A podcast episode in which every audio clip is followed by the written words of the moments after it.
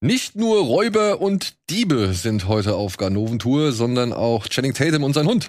Und noch ein paar Pornofilme im amerikanischen Hinterland. Dort befinden sich auch 20 Leute, die um ein, Au- die um ein Auto rumstehen. Und wir haben noch den größten Fußball aller Zeiten. Ja, und noch ein bisschen mehr. Viel Spaß bei Kino Plus.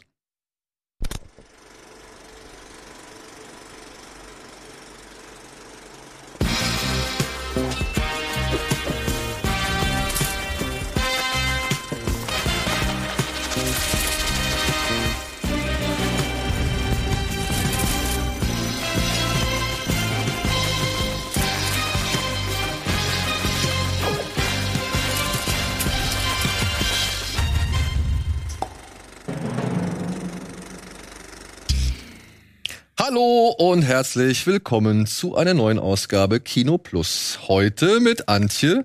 Ich hänge an meinem Mikrofon fest. Und mit Matthias. Hallo. Herzlich willkommen. Ja, und mit unseren endgültig neuen oder eigentlichen Sofas.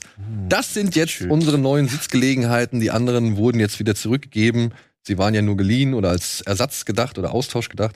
Und das sind jetzt die finalen Couches. Schön. Geil. Ja. So, darüber hinaus ist auch der Stein im Intro wieder. Müsste uns jetzt nicht mehr darauf hinweisen. Wir haben es auch bemerkt. Und dementsprechend, das haben wir auch ausgebessert. Und würde ich jetzt noch irgendwas, muss ich noch irgendwas erwähnen? Nee, glaube ich Glaub, nicht. Ne? Erstmal Glaub ich Grundlagen gesetzt. nicht. Die Grundlagen sind gesetzt auf die obligatorischen, nee, auf die weiteren Programmpunkte komme ich noch später zu sprechen, beziehungsweise auf eine Ankündigung. Die muss ich auf jeden Fall nicht, die darf ich nicht vergessen, die betrifft nächste Woche. Da müsst ihr mich bitte dran erinnern. Okay. Aber das soll jetzt erstmal nicht Thema sein, denn wir wollen jetzt über Filme reden. Und zwar über die, die ihr zuletzt gesehen habt. Antje. Antje, du warst im, Entschuldigung, ich muss das, äh, du warst im Kino Ja, und hast dir den Film angeguckt, den sie nicht der Presse gezeigt haben Jawohl. vorab. Aber an dem ich schon ein gewisses Interesse habe, beziehungsweise an dem ich inzwischen kein großes Interesse mehr habe. also ich hatte ein gewisses Interesse an diesem Film, aber du hast es und noch ein paar andere Leute haben es mir eigentlich echt gut begründet auch genommen. ja, ich habe Firestarter gesehen. Und der hat ja zum Beispiel schon mal Zac Efron, weshalb ich sehr optimistisch in diesen Film gegangen bin. Ich fand den Trailer auch jetzt nicht so extrem schlimm. Der hat mir jetzt, der hat mir jetzt nicht wirklich Neugier auf den Film gemacht, aber auch mich nicht wirklich abgeschreckt. Ähm, und ja gut, dann war es das auch schon mit Dingen, die ich erwartet habe. und dann geht der halt los und ähm, etabliert halt sehr, sehr schnell einfach, dass diese Familie, wir haben halt Zac Efron und ich, den Schauspielerinnenname weiß ich gerade nicht, der Dame, die die Mutter spielt. Und dann eben diese Tochter, wir erfahren so ein bisschen was von den Experimenten, die an den beiden gemacht wurden, die sie dann auf die Tochter, äh, wodurch sie halt dann übernatürliche Kräfte bekommen haben, die sie auf die Tochter übertragen haben und so weiter. Und dann geht das irgendwie sehr, sehr schnell, dass die Konstellation schrumpft, die Familienkonstellation, und dann haben wir irgendwie Logan auf Wish bestellt, so ein bisschen. Vater und Tochter reisen durch die Welt, äh, beziehungsweise durch irgendwie das amerikanische Hinterland, fliehen vor Wissenschaftlern, die sich die Kräfte der Tochter zu eigen machen wollen.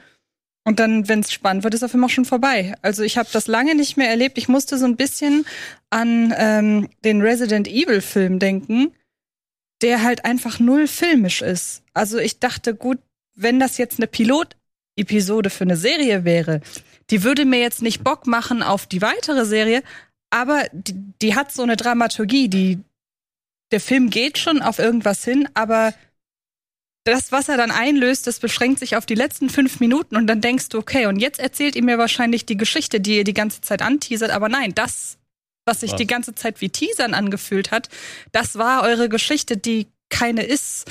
Also der Film hat einfach keinen, keinen dramaturgischen Bogen und ist halt wirklich so komplett einheitlich und da ist nichts spannend dran, da ist nichts reizvoll dran. Der sieht auch nicht, also der ist wahnsinnig hässlich gefilmt. Da ist die ganze Zeit so ein gelb, matschiger Filter drauf. Und das ist auch alles wirklich nicht gut gespielt. Ich habe auch gehört, dass die Kleine gerade sehr Also gerade die und auch, aber auch die anderen, also auch Zac Efron, den ich ja wirklich als Schauspieler schätze.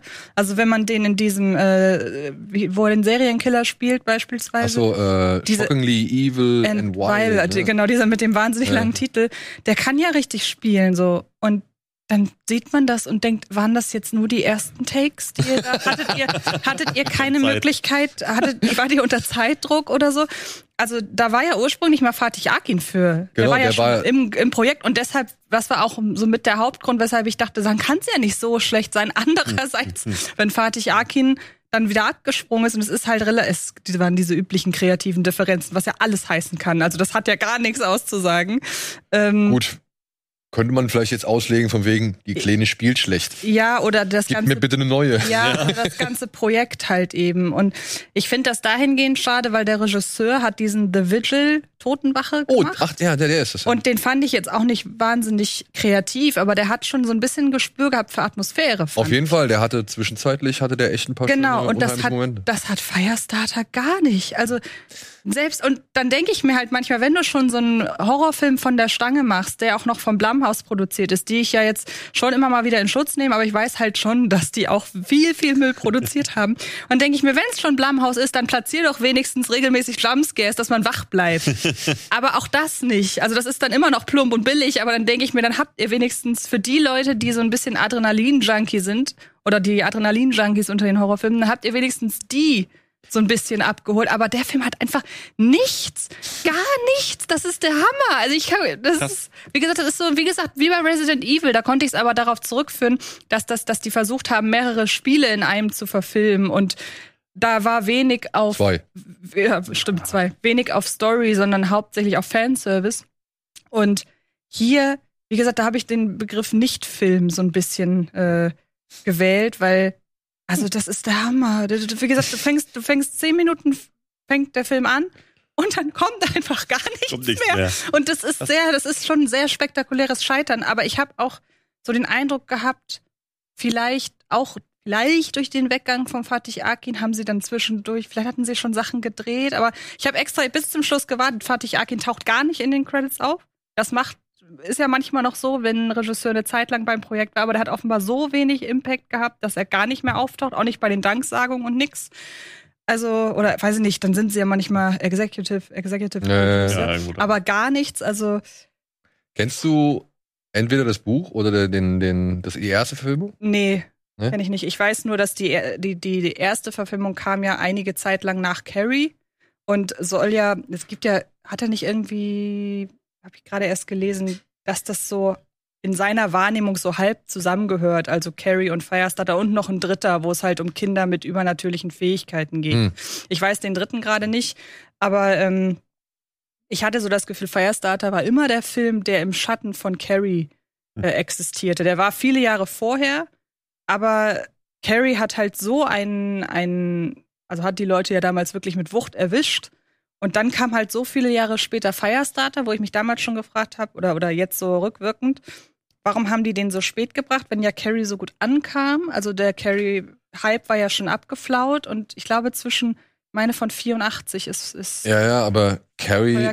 Carrie war so gesehen auch sein, eines seiner ersten Das war sein- Bücher seine erste und der, beziehungsweise der große erste Erfolg und äh, Firestarter musste vielleicht erst noch geschrieben werden Hm, zu dem Kann Zeitpunkt.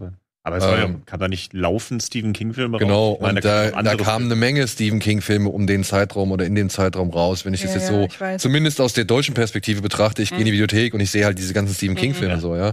Und ähm, ja, Carrie war der Film, der halt auch schon mal im Fernsehen lief, Mhm. so, den, den konntest du schon irgendwie erhaschen, sag ich mal, per Videorekorder oder halt, weil du wach bleiben durftest. Und dann sowas wie Feuerkind, ja, das habe ich mir aus der Videothek ausgeliehen, weil ich auch das Buch gelesen hatte. Mhm. Das Buch ist verhältnismäßig dick, ja, muss ich sagen. Genau wie, obwohl geht. Aber genau wie Christine auch echt schon ein guter Wälzer, zumindest als Taschenbuch. Hm. Und da war nie so wirklich der Gruselhorror drin, meiner Ansicht nach. Ich habe auch gehört, das Buch soll viel reduzierter sein in seiner Geschichte und sich wirklich nur auf so diese Figurenkonstellation und relativ wenig Setting ja, konzentrieren. ja, genau. Und du, ihr müsst euch halt vorstellen, meine erste Assoziation jetzt mit Firestarter war Logan, was ja komplett weggeht von einem Kammerspiel, wenn man mal ehrlich ist. Naja, aber die, die reisen auch schon durch die Gegend. So, Okay. ne? Also die sind schon auf der Flucht vor diesen Regierungsbeamten oder beziehungsweise vor den Leuten, die sie halt zu dem gemacht haben, was sie sind. Mhm, Ja, im Film war das dann auch eher der Roadtrip von Vater und Tochter, genau. die halt gespielt wurde von Drew Barrymore. Meiner Ansicht nach da schon äh, ganz gut zeigen konnte. Also ich meine, das war halt mit E.T. und Wollte ich gerade fragen, das war nach? Ich meine, es war nach E.T., aber Okay. ich bin mir nicht hundertprozentig sicher. Also Zahlen sind so eben mein Ding, aber ich meine, es war nach E.T. Und ähm, die macht es schon ganz gut, aber und du hast auch George C. Scott als großen Antagonisten, Mhm. der halt Jagd auf die macht. Aber der Film an sich war auch relativ unspektakulär. Hm. Ja, gerade was diese Pyro-Effekte und so angeht, das war ja alles damals noch nicht so Und wirklich. selbst da denkt man, das ist jetzt so viele Jahrzehnte her, wenigstens bei den Pyro-Effekten könnt ihr doch jetzt auf ganz andere Sachen zurückgreifen. Und auch da, also ich hatte das Gefühl, es gibt irgendwie zwei, drei Szenen, wo wirklich Feuer stattfindet in der Art, wie sie das halt, wie sie andere Sachen zum, zum Brennen bringt. Und dachte ich mir auch, vielleicht hat das den Grund, weil ihr nicht so richtig, äh, vielleicht das Budget nicht hattet oder ihr Oh. keine Lust hattet, was weiß ich denn. Ähm, und es gibt ein, ach, es gibt eine Angewohnheit von Zac Efron in dem Film. Vielleicht kannst du sagen, ob das auch so ein Ding ist seiner Figur, aber immer bevor er irgendetwas macht, knackt er, ah, au, knackt er einmal so mit den, so und so.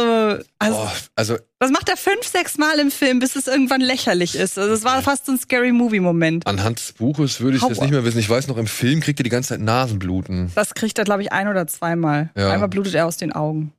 Ja, also das war aber auch tatsächlich im Vorgängerfilm. Aber ans Buch kann ich mich auch fast Okay. kaum noch erinnern. Das ist sehr, sehr lange her, dass ich das als Ja, also ich muss aber auch sagen, meine. Stephen King-Phase ist echt, echt vorbei. Also irgendwie, ich habe eine Zeit lang viel gelesen und so und dann auch mal irgendwie gedacht, okay, guckst dir die ganzen Filme Ja. an. Aber die, die meisten Stephen King-Filme sind halt leider echt nicht so gut. Aber er hat was so ja- ein paar Leuchtturm-Dinger, aber na ja. Aber das ist ja echt ironisch, dass du sagst, deine Stephen King-Phase ist vorbei, weil wir ja eigentlich im Kino und im Streaming gerade so eine äh, Stephen King-Phase haben eigentlich. Also das ist, habe ich auch so ein bisschen den Eindruck, vielleicht hat man das, also natürlich hat man auch deshalb jetzt nochmal Feuerkind verfilmt, weil gerade alles verfilmt wird von Mhm. ihm nochmal gefühlt. Aber selbst wenn du einen Film daneben setzt wie Friedhof der Kuscheltiere, Der schon auch nicht geil war. der war, nee, eben, der war nicht geil, aber der funktionierte, finde ich, als eine, ja, schon adäquate Per- äh, Verfilmung für ein heutiges Publikum. Wenn du das Original kennst, ja- dann ja. hat er gar keinen emotionalen Impact mehr. Aber äh, wenn jemand äh, Friedhof der Kuscheltiere von 2019, 18 als erstes guckt, so ein Heranwachsender, der sich gerade mit Horror beschäftigt, dann gibt's viel, viel schlechtere Filme, mit die du dir als erstes angucken kannst. Er funktioniert halt Feuerkind. null nur für Leute, er funktioniert halt nur null für Leute, die den Film schon gesehen haben, weil er gar nichts Neues erzählt. Ähm, aber wie gesagt, also wenn du jemandem einen Firestarter zeigst, der guckt nie wieder einen Horrorfilm. Oder nie, wobei es ist ja noch nie mal ein Horrorfilm, Ja, der guckt nie wieder einen Stephen. Stephen King, ja. Ja, der Ja. guckt, ja genau.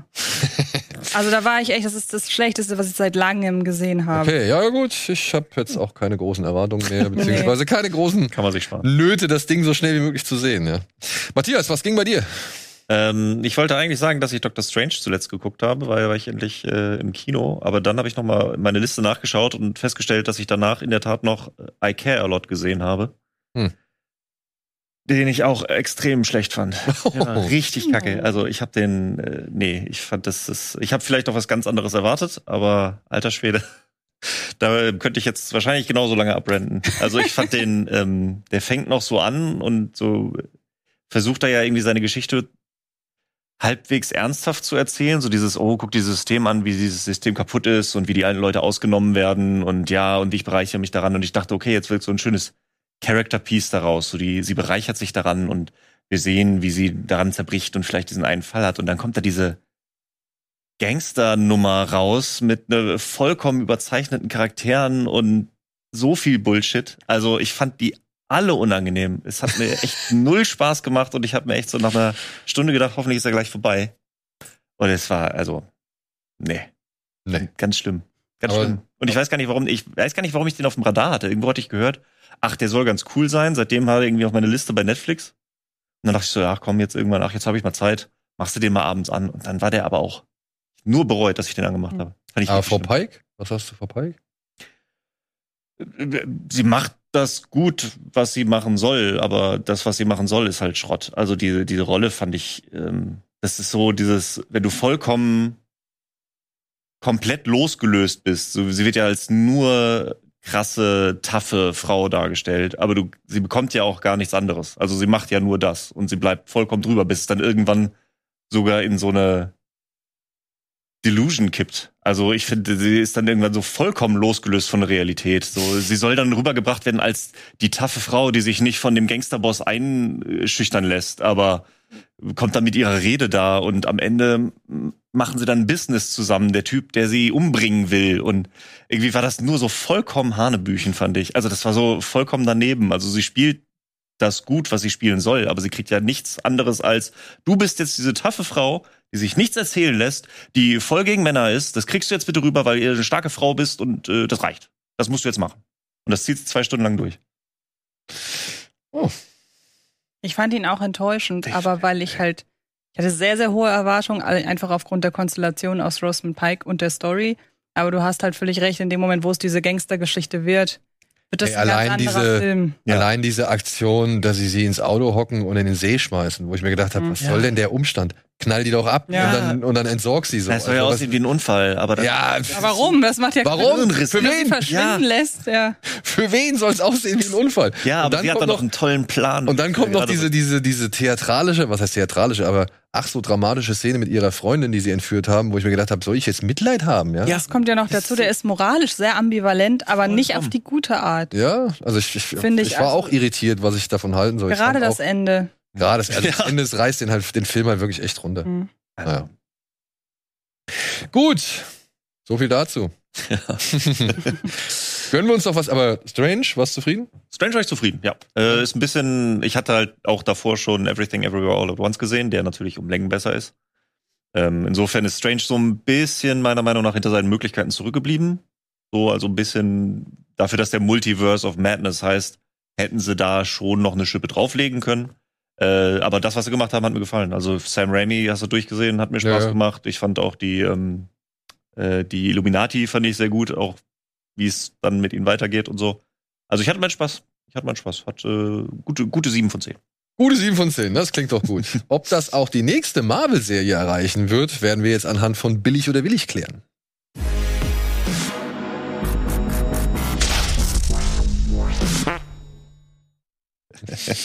Jedes Mal. Er ist immer wieder, ja.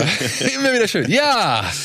She-Hulk, Attorney at Law, ist äh, erschienen. Zumindest als Plakat und als erster Trailer. Was sagt ihr zum Plakat? Was, ist, was sind das für Beine? Das sieht echt Ja. gut aus. She-Hulk.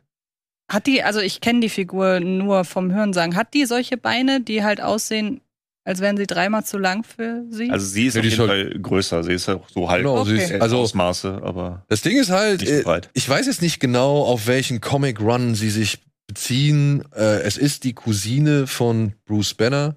Mhm. Die braucht aufgrund eines Unfalls oder sowas braucht sie eine Bluttransfusion und das muss natürlich von einem naheliegenden Verwandten sein. Wen nimmt man da? Natürlich den Grünen, den Verstrahlten. und äh, sie stellt halt fest, oh, sie hat jetzt plötzlich Banners Fähigkeiten, beziehungsweise sie trägt jetzt Banners Fluch mit sich rum. Ja. Aber, aber, Ja. ähm, im Laufe dieser ganzen Figurengeschichte akzeptiert sie viel mehr als Banner das, was sie ist und bleibt dann halt auch in der Lage, die Kontrolle über ihren Ja. Geist zu bewahren. Also das heißt, sie ist halt einfach groß und grün, Mhm. aber klar im Kopf, beziehungsweise Herr ihrer Sinne. Also Endgame Hulk. Genau. Also wie der, wie der Professor Hulk aus Endgame. aber ist sie das dauerhaft dann? Also ist Naja. gar keine Frau? Also Wie gesagt, ich weiß nicht, was die Serie macht. In den Comics geht's immer mal, am Anfang ist sie noch das Wutmonster. Mhm. Ja, kriegt's aber halt dann in den Griff, akzeptiert ihr Dasein und ihr Aussehen und bleibt dann halt so eine amazonenhafte grüne Frau. Das ändert sich aber dann auch irgendwann später, weil ich habe gelesen, in den Comics kriegt sie dann teilweise auch PTSD und äh, wird dann halt auch in ihrem Erscheinungsbild etwas monströser. Mhm. Ja, ich weiß allerdings nicht, worauf sich diese Serie jetzt beziehen wird. So, ich habe Ja, ich jetzt bis jetzt auch noch keinen She-Hulk-Comic an sich gelesen. Ich habe halt Comics gelesen, wo sie auftaucht. Und da ist sie dann Genau. auch als, also sie ist schon in ihrer Hulk-Form auch vor Gericht als Anwältin und so ein Kram. Also insofern, sie ist da schon sehr äh, souverän in ihrer Rolle unterwegs. Ist halt Ja. die Frage, wo die Serie hingeht. In jungen Jahren, als ich die Comics äh, mehr gelesen habe, da habe ich sie auch immer direkt kennengelernt als die Hulk-Person, die halt schon normal reden kann und wirklich auch geistig komplett klar ist und so und halt einfach nur stark und grün. Ja. Ja. Plakat, gut, ist ein bisschen, ist ein bisschen läppsch, ne? ja. Oder? Ach, ich mag das eigentlich. Wie gesagt, außer dass mich diese extrem dürren, aber gleichzeitig wahnsinnig muskulösen Beine extrem irritieren, mag ich das eigentlich in seiner Reduzierung. Also sie ist ja offenbar äh, Attorney at Law, sie ist ja offenbar Anwältin irgendwie. Ja, sie ist? Anwältin. Genau. Also warum eigentlich nicht? Ist Ja. nett. Ist nicht so auf die zwölf. Es ist jetzt kein Könnte jetzt aber auch ein Ellie McBeal-Cover sein, oder? mit Grün halt. Ja, mit Grün. Grünfilter, ja. Aber wenn man da, also ich meine, da waren jetzt die Serien ja noch nie so extrem, aber wenn man sich mal so wie das, das Plakat von Multiverse of Madness daneben packt, wo halt einfach nur alle Figuren äh, sehr schlecht äh, gefotoshoppt äh, zu sehen sind, das ist doch eigentlich ganz okay. Es sticht hervor. Das stimmt. Es ist äh, anhand seiner Reduzierung auf jeden Fall ja eher hervorstechend als diese ganzen überbordenden, Hm. überbordeten, schwieriges Wort. Ich meine, wir werden es ja auch nicht in der Stadt plakatiert sehen. Ne? Das ist ja auch Ja. eher was, was man irgendwie online mal sieht oder so. Genau. Und den Trailer habt ihr den schon gesehen? Nee, noch nicht. Mhm. Dann Wobei, warum eigentlich? Ich meine, ich habe überall Dark, äh, nee, wie hieß Moonlight? Ein äh, Superheld zu Moon sein, Knight Plakate gesehen Ja. in der Stadt. ja, Moonlight habe ich auch gesehen, stimmt. ist immer eine Feuerprobe. Wer Aber jetzt kommt ja auch erstmal Mrs. Marvel, ne? Mhm. Stimmt, du. ja. Ja. Ich bin mal gespannt, ob ähm, Jennifer Walters. Ich bin Äh. Daredevil. Ich habe tolle ob sie da noch Freunde. weiter reingehen. Ich meine, Anwalt in New. York, wenn es da keine. Kooperation gibt. haben jetzt eine Stimmt eigentlich, ne? Supermenschenrecht und ich möchte, dass Sie, also Die Dame ist aus. Orphan Black. Tatjana Moslani oder wie sie heißt. Familie. War das Ja, da Tim Roth? Ja, klar, Aber Abomination. Der kommt ja auf jeden Fall vor. Deine Verwandlungen werden durch Wut und Angst ausgelöst. Als gäbe es eine Frau, die sich damit nicht bestens auskennt. Wow. Bruce, du weißt schon, dass mich das verteilt, wenn ich mich nicht verwandle, ja? Ja! Ja! Ja! Nein! Nein! Ich will nur eine ganz normale Anwältin sein. Können Sie uns sagen, wo She-Hulk ist? Jen, du bist zur Story geworden. Süße, dein Hintern sieht echt irre aus. Erinnert mich tonal eher an Hawkeye. Du könntest ein Avenger sein. Oh, ich bin keine Das Superheldin. mochte ich eigentlich. Das ist was für Milliardäre und Narzissten und erwachsene Waisen aus irgendeinem Grund. Oh, wie sieht denn Abomination aus? Haben sie ja jetzt ein bisschen mehr an die Comics angelehnt mit diesen Kiemen da. Naja, gut, der Abomination aus dem Film war ja auch- Nicht gut. Ja, das war mein bestes Date seit langem. Oh, Teilen wir uns die Pommes? gibt es die auch zum Mitnehmen?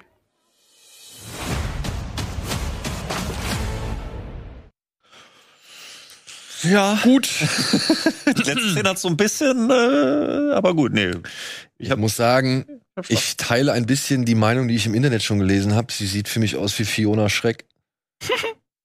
Och, so schlimm würde ich es gar nicht sagen. Also ein bisschen erinnert sie mich an Fiona Schreck. Ich meine, es macht grün, grün, was soll ich sagen? aber oh, ich weiß nicht, das CGI auch vom Hulk fand ich jetzt nicht so Hm. wirklich. Aber ey, ich soll mal sagen, was, was, pff, I don't care. Guckt's euch an. Ich bin jetzt nicht so, genau wie bei Miss Marvel, muss ich sagen, das sind so die Marvel-Serien jetzt gerade, wo ich mal sage, okay, weißt du, dann ist nicht so mein Fall.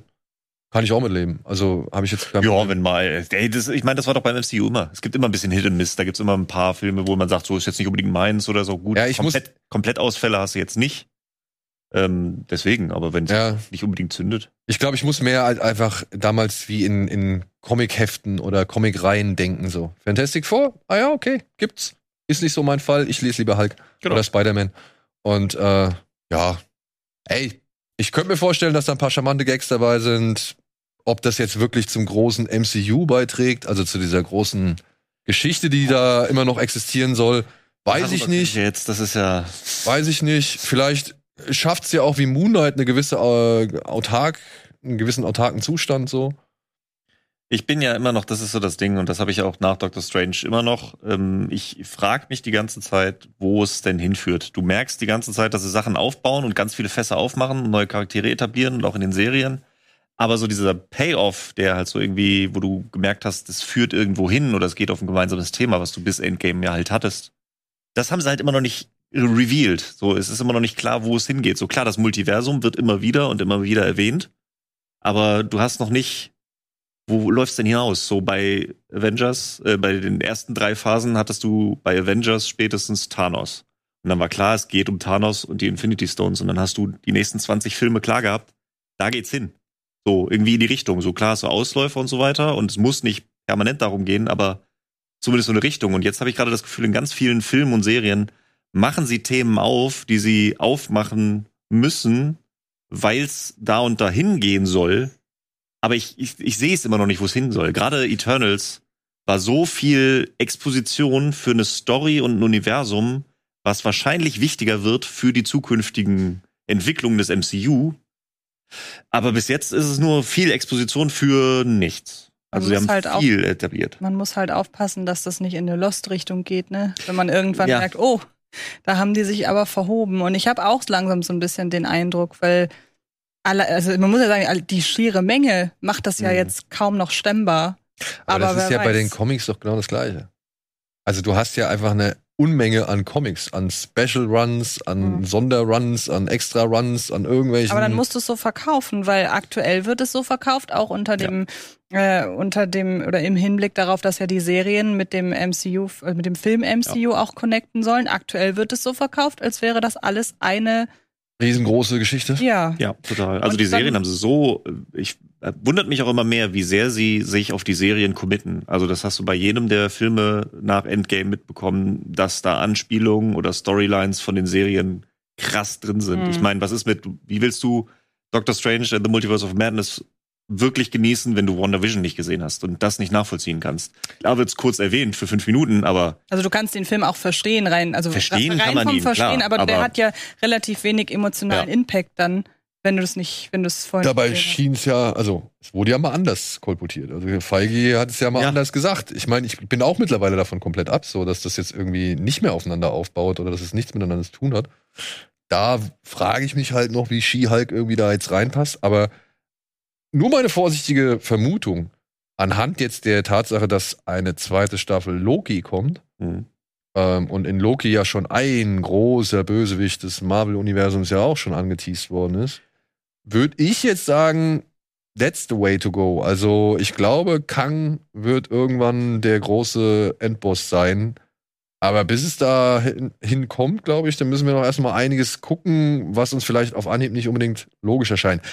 Ich Ja. könnte mir aber auch vorstellen, dass Corona und die diversen Umschichtungen für einige Probleme da gesorgt haben, ja, dass du so ein Black Widow nicht zeigen konntest, wann ihn Ja, zeigen ja, wolltest, dass ein Moon Knight vorgezogen worden ist oder dass ein Moon Knight nach hinten geschoben worden ist und dass, ja, bei Multiverse of Madness der Regisseur, der ursprüngliche Regisseur erstmal ausgestiegen ist, dann ersetzt wurde, aber ein Sam Raimi halt nichts mehr gegen alles, was in WandaVision passiert ist, irgendwie ausrichten konnte oder erstmal alles aufgreifen musste, was in WandaVision passiert ist.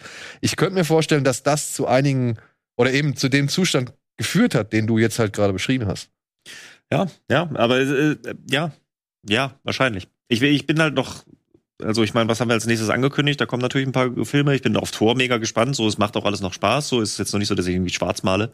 Aber so langsam wünschte ich mir mal halt einen neuen Avengers-Film, wo du mal wieder mal Den- die Storylines zusammen hast. So, Ja, die kommen mal wieder den- zusammen. So, wir etablieren mal wieder die Gruppe des MCUs, so die neue. So ist klar, dass wir von den alten Avengers weg müssen, weil die ja verstrahlt sind. Ich meine, jetzt haben wir hier immerhin mal Hulk wieder gesehen.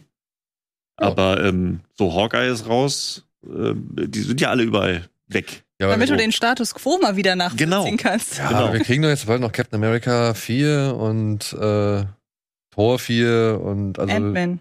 Das glaube Ant-Man ich am nach Tor, ne? Ist das dann der nächste? Ant-Man kommt dann auch noch, da hast du doch eine gute Gruppe zusammen. Ja. Ja, wenn das die Truppe ist. Aber ich meine, wir haben ja jetzt auch die, die, äh, Eternals zum Beispiel. die Eternals, die sind jetzt jetzt wieder im Welt unterwegs. Dann hast du natürlich äh, die Guardians 3, kommt ja auch noch. Ja, die werden, Ähm, glaube ich, nicht so groß auf die, oder? Ich meine, die haben äh, so das letzte Mal, dass wir sie gesehen haben, sind sie mit Thor ins Weltall geflogen. Und Ja. Thor ist jetzt auch kein unbeschriebenes Blatt. Wird er in Thor 4 vorkommen? Ich gehe mal davon aus. Also hängt das dann irgendwie zusammen? I don't know. so, und welche, dann haben sie den weiblichen Hawkeye. Du hast so viele Nachfolger mittlerweile etabliert für die Avengers. Und im Trailer zu Thor, Love and Thunder, siehst du ja auch noch diesen, ist es, wie heißt der, Behemoth? Dieses Riesen, diesen Riesengott, den, den Ja, sie da, äh, ja. wo sie beide davor stehen, weißt du? Also Mhm. so ganz klein stehen sie davor und dann siehst du im Hintergrund dieses Riesenvieh. Ja, das hat ja, also ich meine, damit stoßen sie auch nochmal eine, eine Gruppe von Gegnern auf, die bislang auch noch nicht vorgekommen sind. So, und das ist so, machen ganz viele Fässer auf, etablieren ganz viel und das ist auch alles cool etabliert so, aber wie viel davon ist wirklich relevant für das komplette MCU, wie viel ist nur für die Serien, wie viel kann ich und so, da ist so, mir fehlt so ein bisschen gerade der, MCU-Faden. Ja. Aber es macht alles äh, so, es ist ja immer auf hohem Niveau. So. Macht alles Lassen wir uns Ja. überraschen oder eben halt nicht. Das gleiche würde ich auch zum nächsten Film sagen. Auf den habe ich jetzt tatsächlich ein bisschen Bock. Habt ihr das Prey. gesehen? Das ist Prey, glaube ich. Das ist Prey, genau. Mhm. Und ja, es gibt ein Spiel, das heißt, glaube ich, auch Prey, in dem es um wirklich eine ähnliche Geschichte geht. Eine Indianer-Ureinwohnerin, Entschuldigung, eine Ureinwohnerin äh, muss sich einer ja, monströsen Bedrohung stellen. Das ist Und das erste, also es gibt das Videospiel Prey mit den amerikanischen Ureinwohnern. Dann gab es ein neues Prey, was im Weltall spielt, was ursprünglich aber auch als Sequel dazu gestartet ist, aber durch die Entwicklung und sonst was ganz woanders gelandet ist. Deswegen, das ist, glaube ich, mehr auf das Original. ursprüngliche Spiel. Ja. genau. Und ich könnte mir vorstellen, dass sie sich gesagt haben, ey, komm, lass uns das, das originale Spiel verfilmen. Aber warte mal, das kennt ja keiner. Was machen wir denn da jetzt? Wie kriegen wir denn da die Aufmerksamkeit drauf? Naja, nehmen wir doch einfach den Typ mit den drei roten Punkten und ersetzen den durch das Vieh, was keiner kennt. Und ja, jetzt kommt Prey zu Hulu beziehungsweise Disney Plus. Und es gibt einen ersten Teaser. Okay. Habt ihr den? Also ich finde das Plakat, ich muss sagen, ich finde es geil. Nice, ja. Ich finde es echt geil. Es erinnert mich total an das erste, war es das erste Plakat von Silent Hill? Ja, so ein Stimmung bisschen. erinnert mich total Ja. an Silent Hill. Grau Ja. und neblig und so, ja. Aber ich muss sagen, also für mich hat's was, ich find's cool. Vor allem, weil es halt auch wieder ja eher reduziert ist. Du Mhm. kannst dir den Großteil des Ganzen, denkst du dir drumherum, so, du lässt die Fantasie echt spielen. Ist jetzt aber noch die Frage, wie das wirken würde, wenn da jetzt halt noch Filmtitel und Schauspieler und so weiter draufstehen würden. natürlich, natürlich. wieder So losgelöst, blank, finde ich natürlich deutlich besser. Also so würde ich Ja. mir in die Wohnung hängen. Mhm. Ja, ich glaube mit Bam Bam Bam Titel oder so nicht unbedingt. Ja. Aber lass uns mal in den Teaser kurz reingucken.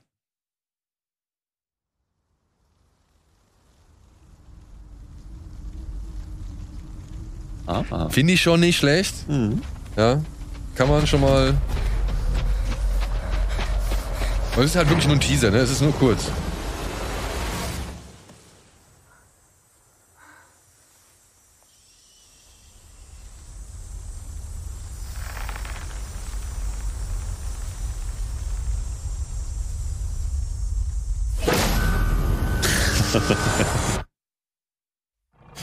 Okay. Und jetzt noch das Knacken. Ah, Vielleicht ich, war das Zac Efron. ey, ich hab ein bisschen Bock. Weil wenn das wirklich darum, wenn es sich wirklich nur darum dreht, dass da so zwei, drei Ureinwohner gegen das Vieh im Wald antreten sollen. Ich habe irgendwie gelesen, es soll der allererste Predator sein, der jemals auf der Erde gelandet ist, so. Okay. Dann, ey, bitte, bitte, bin ich dabei. Habe ich richtig Lust drauf. Es sei denn, das Vieh sieht scheiße aus. Ja. Das ist ja, ich habe so ein bisschen vielleicht die Angst, dass sie es zu früh zeigen. Weil ich glaube, das macht mehr her, wenn man es eher so als Bedrohung wahrnimmt und erst ganz zum Schluss zum Payoff hin dann zeigt, was es wirklich ist. Ja, Ja. ja, Andererseits weiß man, wie Predator, Das ist halt die Frage, wie sie es aufbauen. ne? Genau. aussehen. du weißt ja, wie die aussehen. Ja. Und ich sag mal, wenn sie den richtigen Zeitpunkt finden, um das Vieh zu präsentieren, bin ich damit fein. Ja. So. Aber man darf auch nicht zu lange drüber nachdenken. Ne? Ich meine, wenn der Predator dann, keine Ahnung, wie viele Jahre später für Army-Leute mit Maschinenpistolen auch immer noch eine totale Bedrohung ist, wie sollen dann zwei amerikanische Ureinwohner mit Pfeil und Bogen was gegen den Predator ausrichten? Das werden wir sehen. Ja, das werden wir sehen. So. Und wie hat Arnold Schwarzenegger das Vieh zur Strecke gebracht? Auch nicht mit der Hightech-Ausrüstung, sondern eben mit ganz archaischen Mitteln. Fair enough. Ja? also deswegen, ich, ich, bin, ich bin ein bisschen angefixt, muss ich ehrlich sagen. Ich habe die Hoffnung in dieses Franchise Predator aufgegeben, keine Frage. Ja. Aber wenn das jetzt mal wieder so ein bisschen back to the roots ist und irgendwie aufgreift oder verstanden hat, was das Original auszeichnet, abseits der Macho-Fantasie, Mhm. dann, ähm, ja, dann wäre das halt schon echt mal wieder ein bisschen Balsam auf die, meine geschundene Predator-Seele. beziehungsweise auf das ganze Franchise so, ja. Ah, ich bin gespannt. So. Aber es gibt ja noch mehr Reboots und Remakes und was weiß ich. Mhm. Das erfahren wir jetzt anhand der News.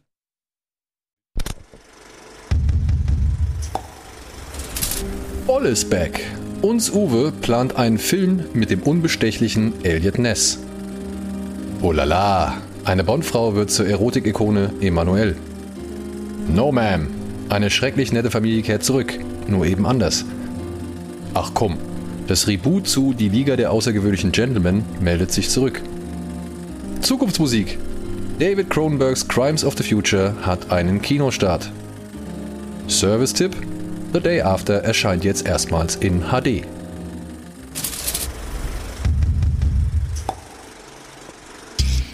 Ja, nur eine ganz kleine Randnotiz. Wir hatten ja letzte Woche war das. Ich habe schon wieder viele, ich habe schon, ich komme durcheinander durch diese Voraufzeichnung. Ähm, letzte Woche hatten wir ein kleines Katastrophenspezial, äh, Filmspezial mit Andy und Gregor und die hatten ja beide The Day After als einen ihrer Lieblingskatastrophenfilme irgendwie mit aufgelistet oder einen der Katastrophenfilme, die sie besonders gut finden.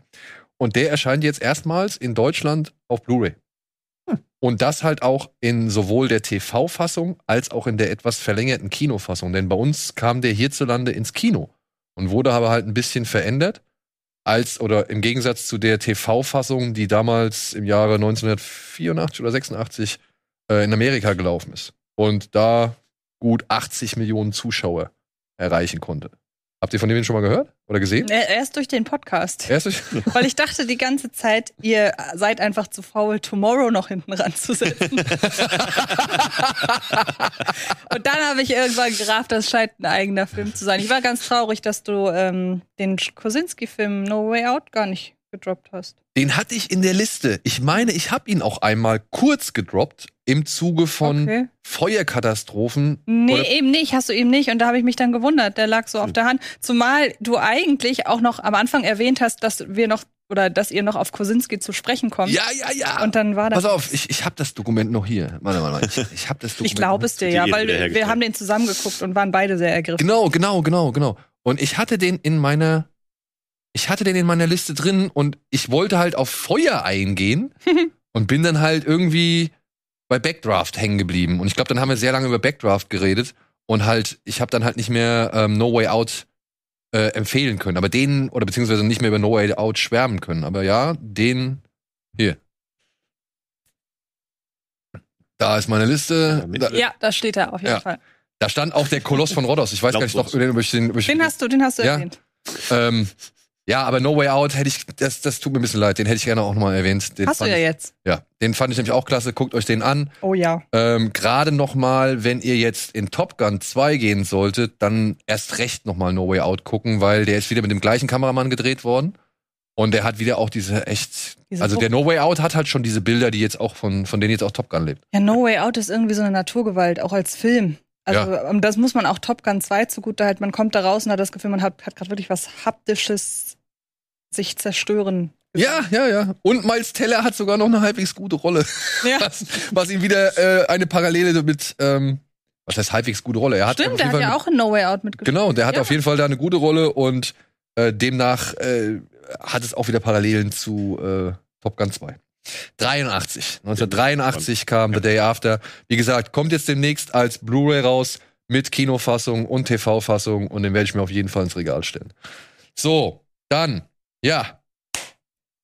Crimes of the Future, der neue Film von David Cronenberg, der ja jetzt schon, bevor er überhaupt irgendwo gelaufen ist, also gerade auch in Cannes, ich bin gespannt, was die Leute in Cannes sagen, Mhm. ähm, schon ja Furo Furore macht beziehungsweise einen gewissen Hype generiert, weil die Festivalleitung von Cannes den wohl schon gesehen hat und gesagt hat, oh oh oh, die letzten 20 Minuten, da werden Leute entweder in Ohnmacht fallen, kotzen Ja, oder aus dem Kino rennen. Ey. Ja. Und das hat diesen Film jetzt wahrscheinlich schon wieder in irgendwelchen, in irgendwelche Sphären steigen lassen, die er wahrscheinlich nicht erreicht. Obwohl Kronberg selbst auch meinte, naja, der Anfang und das Ende sind schon schwierig. Ich habe mir im Zuge von äh, Crimes of the Future jetzt Crash geholt. Ja. Ein Film, von dem ich noch nie etwas gehört habe. Und ich bin eigentlich relativ vertraut mit Cronenberg, aber Crash muss, muss komplett an mir vorbeigegangen sein.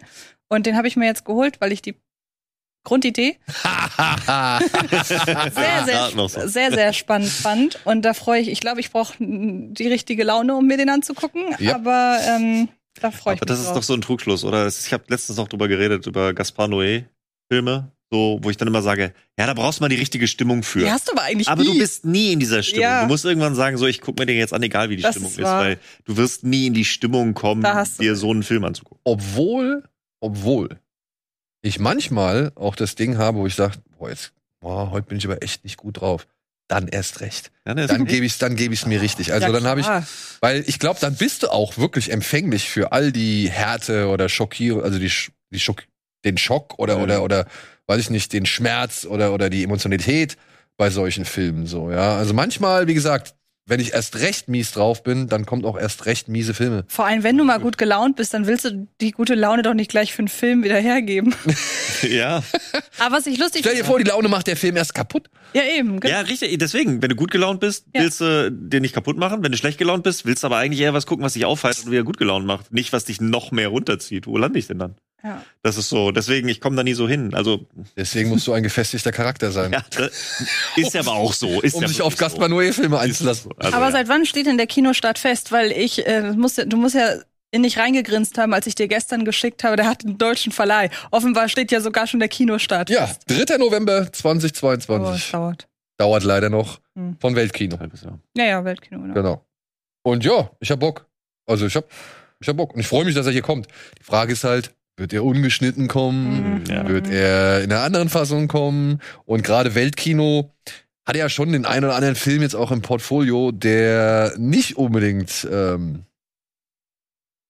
harmlos war. Meinst du Und auch Weltkino? irgendwie. Welcher denn? Weil ich denke, ich hätte gedacht, vielleicht schnappt sich Cape Light den. Ja, das wäre auch eine Idee, aber ich glaube, das ist dann doch ein bisschen Arthouse oder zu Ja. sehr Arthouse für Cape Light. Obwohl, das soll jetzt nicht, bitte, liebe Leute von Cape Light, das tut mir leid, das soll jetzt nicht irgendwie äh, unfreundlich klingen oder so. Aber ich finde, der ist bei Weltkino, glaube ich, schon so vom, vom Ja. Gesamtoutput ganz gut aufgehoben. Aber wo wir gerade bei Cape Light sind, ich gebe ausnahmsweise mal eine Podcast-Empfehlung ab, auch an euch beiden. In dem Filmstarts-Podcast war neulich ein Herr von Cape Light zu Gast und hat anhand von The Sadness erklärt, wie die das mit der FSK gemacht haben. Marco? Ah, Ich meine, nee, den, den Namen kannte ich nämlich nicht. Und Marco kennen wir ja eigentlich Ja. von der Kommunikation. Und der war das sehr, sehr, also ich habe durch diesen Podcast jetzt gemerkt, oder der hat das sehr transparent gemacht plötzlich, wie die FSK-Entscheidung abläuft und wie man auch Einspruch einlegt und so. Und deshalb mal eine Podcast-Empfehlung von mir. Ich kenne Also- den ganzen Prozess nur durch die USK, da habe ich mich mal ein bisschen Mhm. durch, durchgehört und so weiter, ein paar Podcasts gehört, aber FSK, das äh, bin ich mal gespannt. Warte mal. Ah, nee, okay. Ich dachte noch, Possessor war Kinostar. An den musste ich nämlich auch gerade denken. Ja. Weil der hat ja auch so ein bisschen, der hat ja auch so Ewigkeiten Ja, ja. hin und her, äh, Hm. der wurde ja auch Ewigkeiten hin und her geschoben, irgendwie, bis da mal alles gepasst hat. Deshalb überlege ich gerade, was Weltkino denn zuletzt so an harter Kost hatte. Ich It könnte Follows, gleich aber mal der hatte gucken. keine FSK-Problematik. Das ist auch schon, der ist auch einfach schon, habe ich gestern herausgefunden, der ist von 2014. It Follows ist von 2014. Das ist eine Zeit lang her. Ja, darauf wollte ich hinaus. Ja, wir sind alt. So, alle Filme, was sagen sie denn hier? Komm jetzt. Das interessiert einfach gar keinen da draußen, aber mich. Also, sie hatten The Card Counter, Ja. Pleasure, Ah, okay. Argument. ähm, was noch, was noch? Seance. Obwohl, Seance war jetzt auch nicht Der, so. war, der hat auch Spaß gemacht. Ja. Der Rausch könnte vielleicht auch ein bisschen Probleme bereitet haben. Ja. Nee, äh, Enfant Pleasure. terrible. Ja, und Pleasure ist, glaube ich, ein ganz gutes, Ja. ein ganz gutes Argument. Und der Trailer zu dem ist ja. Uh, ich glaube, da könnte ich. Ich weiß nicht, was hat ein Midsommar eigentlich für eine, weil der ist auch bei Weltkino erschienen. Was hat ein Midsommar für eine 16. FSK-Freigabe? 16? 16. Ist doch mal 16? Hm. Ach, naja. ist- Ja, kann Ach, man, ihr kann man. von, von dem Felsen redet ihr, glaube ich, gerade, ne? Ja, nicht nur Felsen, auch die Sexszene ist ja schon. da sind schon so ein paar explizite Ja, Sachen, aber das so. ist doch kein- Und auch der, auch der Spoiler, bitte.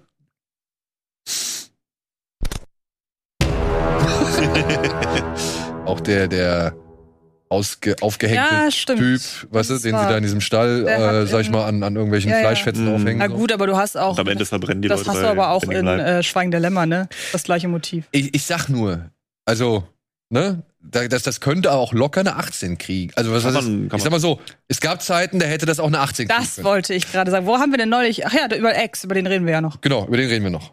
So, aber vorher müssen wir über was anderes reden. Oder? Oder wolltest du noch was zu. Nö, nö, nö, mit, passt schon. Hast du Bock auf den Crimes of the Future? Ja, Leute, die sich schon. live Organe entfernen lassen. Ja, ja, mal gucken. Also das, äh, solche Filme gucke ich mir, wenn dann aber auch im Kino an. Weil dann habe ich mir eine Karte gekauft und dann gehe ich da auch rein und dann gucke ich mir da auch ganz gut an. Aber so nachholen tue ich selten. Ja. Deswegen. Aufgrund, das habe ich jetzt gesehen, ne, der lässt sich ja die, die Organe entfernen, weil die Menschheit inzwischen eine neue Evolutionsstufe erreicht hat, wo halt Organe noch viel schneller nachwachsen, beziehungsweise zusätzliche Organe wachsen, die man, glaube ich, gar nicht braucht. Ja, also der Mensch. Dann hat das doch aber eigentlich gar, also dann ist das doch gar nicht mehr so schockierend, wenn gar sich was so abschneidet, was er eh nicht braucht. Es kommt wahrscheinlich auch darauf an, wie es aussieht. Ja. Und darauf an, dass, oder ich, ich denke mal ja auch, er macht es ja vor Publikum. Also es gibt Mhm. Leute, die bezahlen, um das sehen zu Warum wollen. auch immer. Naja, wir gehen ins Kino, um uns Leute anzugucken, die sich das angucken. Ja, das Aber Werden wir jetzt entlarvt? Verdammt. Äh, nach, das ist mal wieder so ein Film. nach Sadness. Aber Cronenberg hat für mich einige der wirklich schmerzhaftesten Filmerfahrungen überhaupt hervorgebracht. Also es fängt an bei Existenz, den ich mal in der Schule geguckt habe. in, ich glaube, Philosophie, Ja, wo es immerhin thematisch hinpasst, muss man sagen. Und ähm, diese Szene mit dem am Rücken und alles, was so mit dem Rücken und so zu tun hat, das finde ich sehr, sehr unangenehm aufgrund äh, medizinischer Erfahrung. Und das kann ich mir ach, ich, die Hände hinter meinen Rücken nehmen. Es ist sehr unangenehm. Ja. ja, oder halt auch ähm, History of Violence, der, der war auch nicht ohne. und dann halt in Eastern Promises, der Kampf in, der, in diesem Dampfbad. Dampfbad, ja. Oh, der war auch, Der halt war auch echt. Das, das sah schon übel aus und hat halt echt Schmerzen bereitet.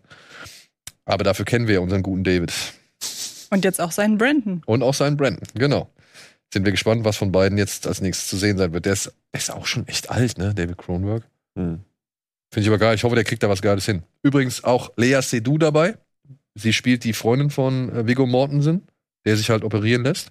Und Lea Seydoux spielt jetzt demnächst auch Emanuel.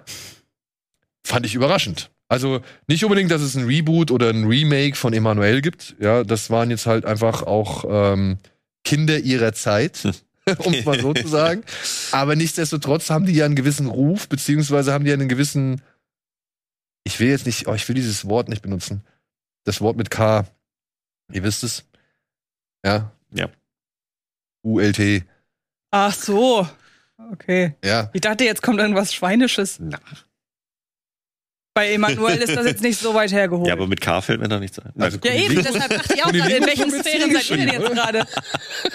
Also ich hatte kein bestimmtes Wort im Kopf. Ich dachte Ja. nur, Ah, nee, nee, ich meine einfach nur, dass es halt schon eine gewisse Fangemeinde gibt, dass dieser Film eine gewisse Reputation hat, Irgendwie dass er eine gewisse Legende hat, sagen wir es mal so, an der auch einige Leute interessiert sind, beziehungsweise von denen es auch einige Fans gibt. Oder zu denen, es- zu der es auch einige Fans gibt. Ja, wobei da glaube ich auch nie viel nachgekommen ist. Also es ist jetzt nicht so, dass man da heute noch viel drüber redet, oder? Also viel nachgekommen. Es gab, glaube ich, sechs oder sieben Teile, ne? Ja, ja, aber wann kam der letzte? Boah, das weiß ich nicht. Ja, eben. Also das ist ja, ist Ja, ist schon irgendwann, irgendwann Weile ist es her. ausgedümpelt, weil es genau ja irgendwann, irgendwann auch in den ganz einfachen Softsex-Filmbereich abgedriftet ist. So, hatte die Reihe mal eine Handlung? naja, sie reist um die Welt und äh, hat erotische Fantasien oder Abenteuer mit irgendwelchen Männern. Ja, gut, weil das Einzige, was ich mit der Reihe irgendwie, ich habe nie einen Teil davon gesehen, aber das Einzige, was ich damit in Verbindung bringe, ist halt einfach nur so ein Softcore. Ja. Ja, genau. Sex-Gedöns. Und dass man sowas jetzt remaked, finde ich irgendwie. Ja, vor allem, und jetzt, jetzt kommt ja das Spannende, vor allem mit Lea Seydoux. Und in 3D. Ja, Ja. weiß ich nicht, aber wäre vielleicht eine Option. Die Dame, die das macht, ähm, spricht eigentlich dafür, dass das nicht in die gleiche Richtung geht wie diese doch skandalösen 70er-Jahre-Filmchen. Aber ich hat, mich hat wirklich die, die ähm, Wahl oder beziehungsweise dass Lea Seydoux die Rolle ergriffen hat, überrascht, weil die ja durch Blau ist eine warme Farbe diese legendäre oder berühmte oder berüchtigte Sexszene ja gehabt hat und da ja nicht wirklich gut von berichtet hat und, und äh, keine guten Erfahrungen einfach eben mit, einem, mit, mit einer solchen expliziten Sexszene hat. Und mich hat dann echt überrascht, dass sie jetzt in einem Film mitspielen will, der halt vor allem dafür bekannt ist, dass es da explizite Sexszenen Ist gibt. halt die Frage, für welches Publikum oder wie explizit der Film dann wirklich wird. Vielleicht wollen sie ja Emanuel jetzt rebooten und wir machen das jetzt, äh, wir bringen es jetzt auf die Erwachsenenschiene und wollen da wirklich die Charaktere etablieren und es soll halt weg von seinem Schmuddel-Image und dann ist es gar nicht mehr so krass explizit. Also die Regisseurin Audrey Divan, äh, es klingt zumindest dafür, die hat jetzt vor einiger Zeit einen Film gemacht, der heißt Das Ereignis. Das war irgendwie ein Abtreibungsdrama, das wohl zu äh, früheren Zeiten spr- äh, spielt. Ja, und da gar nicht so ein Thema gewesen wäre, beziehungsweise halt bewiesen hat, dass das Thema da immer noch relevant heute ist, so. Und ich denk mal schon, dass die halt jetzt nicht auf irgendwie ein wildes Rumgerödel da irgendwie setzt, sondern Ja. halt schon, ja, irgendwas damit machen möchte mit dem Thema. Finde ich auch gut, also soll sie ja, sollen sie ja mal probieren. Ich war halt, wie gesagt, überrascht, dass äh, Frau Seydoux Ja. sich nach ihren schlechten Erfahrungen mit Blau ist eine wahre Farbe auf so eine Rolle einlässt. Aber, Aber wahrscheinlich muss ja das Drehbuch eher- dann entsprechend sein. Waren das nicht eher schlechte Erfahrungen aufgrund des Regisseurs und Das weniger halt- aufgrund der Szene? Das ist Naja, viel. na gut, aber das hängt mit der Szene zusammen. Ja, ja, klar. Aber Ja. wenn dich da eine Regisseurin oder ein Regisseur betreut, der da Acht gibt auf die Leute, Genau. mit der, mit denen da gearbeitet wird. Ich hätte jetzt für, ich hätte jetzt gedacht, dass es vielleicht die Regisseurin von äh, Porträt einer jungen Frau in Flammen macht. Das hätte irgendwie auch gepasst. Frau Skjammer? Ja, genau, in Ja. meiner Wahrnehmung. Aber okay. Ja, ey, wäre auch, Ja. wär auch ein passender Name gewesen. Ja. Also ich gehe mal davon aus, dieser Film wird deutlich feministischer beziehungsweise deutlich kritischer im Umgang mit eben der ganzen Ja, Emanuel-Thematik. muss ja. Und das könnte meiner Ansicht nach gut funktionieren. Wie eine schrecklich nette Familie heutzutage funktionieren soll, weiß ich nicht wirklich. Ja. Tatsächlich sind aber Ed O'Neill, Katie Siegel, Christina Applegate und David Faustino sind wieder mit am Start. Ach, okay. Ja, die sind alle mit dabei. David Faustino soll wohl auch schon früher versucht haben, einen Remake oder ein Reboot davon auf die Beine zu bringen. In Form von Bud. Also der Sohn kehrt halt ins, alte Elter in, ins Elternhaus zurück, während die Eltern wohl irgendwann mal im Lotto gewonnen haben und jetzt in Las Vegas leben. Und er muss jetzt halt mit seiner Frau, mit seinem besten Kumpel und irgendwelchen anderen Leuten noch in dem Haus leben. Und das hätte halt einfach eine Neuauflage sein sollen. Aber es soll auch eine Serie werden. Das soll eine Serie werden, ja. Und das Ding ist, aber noch hat keiner zugesagt. Okay. Okay. Und ja, die sind dabei, aber das Ding ist, nicht als Schauspieler, sondern wahrscheinlich nur als Stimmen, weil das Ganze soll eine Animationsserie werden. Von Okay. unter anderem dem äh, Produzenten Alex Carter, der für Family Guy zuständig war oder ist. Ja, okay. Aber dann, also wenn es eine Animationsserie, dann kann ich es mir wieder vorstellen, dass es rauskommt. So als Live-Action mit den Leuten glaube ich ja nicht, wenn's, wenn sie die Stimmen leihen und dann da wieder das draus machen. Aber irgendwie habe ich vom Gefühl, er reiht sich das dann eher so ein in die ganzen Animationsserien für Erwachsene, die seit ein paar Jahren irgendwie immer wieder aufploppen und irgendwie versuchen, die Rick and Morty Welle auch so was mitzureiten. Und die, fand- also es gibt so viele bei Netflix, wo ich irgendwie vielleicht mal die Pilotfolge angeguckt habe, die alle nicht so Paradise PD? Äh, habe ich, glaube ich, nicht gesehen. Guck mal rein. Das war so, ja gut. Also deswegen bei so vielen, wo ich so geguckt habe, ich weiß, wie heißt nochmal diese eine, wo mit dem, mit dem Hormonmonster und so, Bad, nee, Growing Old, keine Ahnung, ich weiß gerade nicht mehr, so eine Netflix-Serie. Ja. immer wieder so welche, wo ähm, die so edgy sein wollen und wir bringen jetzt Erwachsenenhumor, aber wir machen es als Cartoon, dann kann uns keiner böse sein, das ist für Erwachsene, hahaha. Und wenn du die schrecklich, schrecklich nette Familie dann so bringst, dann kann ich mir vorstellen, dass es rauskommt, aber ich kann mir nicht vorstellen, dass es wirklich sonderlich gut wird. Aber, hey, wenn die alle dabei sind, Wenn die alle dabei sind, hast du schon mal ein Pro-Argument. Ja. Es äh, gibt wohl jetzt gerade Interesse von Peacock, Hulu, Fox und ja, Hulu dann Disney halt so gesehen. Ja. Ähm, was draus wird, werden wir sehen. Bisher hat sich, wie gesagt, noch keiner zu bereit erklärt, das Ding jetzt zu nehmen. Und äh, ob es wirklich funktioniert, ob es noch funktionieren kann. Vieles, was El Bundy da früher von sich gegeben hat. Ja, nee. Ich weiß nicht, ob das heute auch als Zeichentrickversion irgendwie so gern gesehen wird. Nee, das ist, die versuchen sich dann halt genau mit so einer Ze wir machen es ja nur als Zeichentrick, deswegen ist es ja nicht ernst gemeint. Man kann es ja, ist ja das ist nur Comic und da ist dann, come on. Also das ist so ein easy way out für so viele Sachen. Schrecklich nette Familie kannst du einfach nicht mehr bringen. Weißt doch, Rocky 4 hat schon gesagt, der ist nur easy out. ja. Na, ey, du, ich bin gespannt. Hast du Ja. eine Verbindung zu? Es gibt nichts, was mich weniger interessiert. Ja? Hast, du- hattest du es mal gesehen? Nein, überhaupt nicht. Das ist doch halt auch so eine Studio-Sitcom einfach. Genau, Mit genau. Love-Track und so weiter. Genau. Nee, da mache ich einen riesigen Bogen drum um alles in diese Richtung. Kann ich, kann ich nicht leiden. Jetzt generell. Generell. Generell. Love-Track. Also die einzige Serie, die ich damit ausgehalten habe, war IT Crowd. Da war, weil die hat auch, ein, das ist glaube ich keine Studio-Produktion, aber die hat auch einen Love-Track.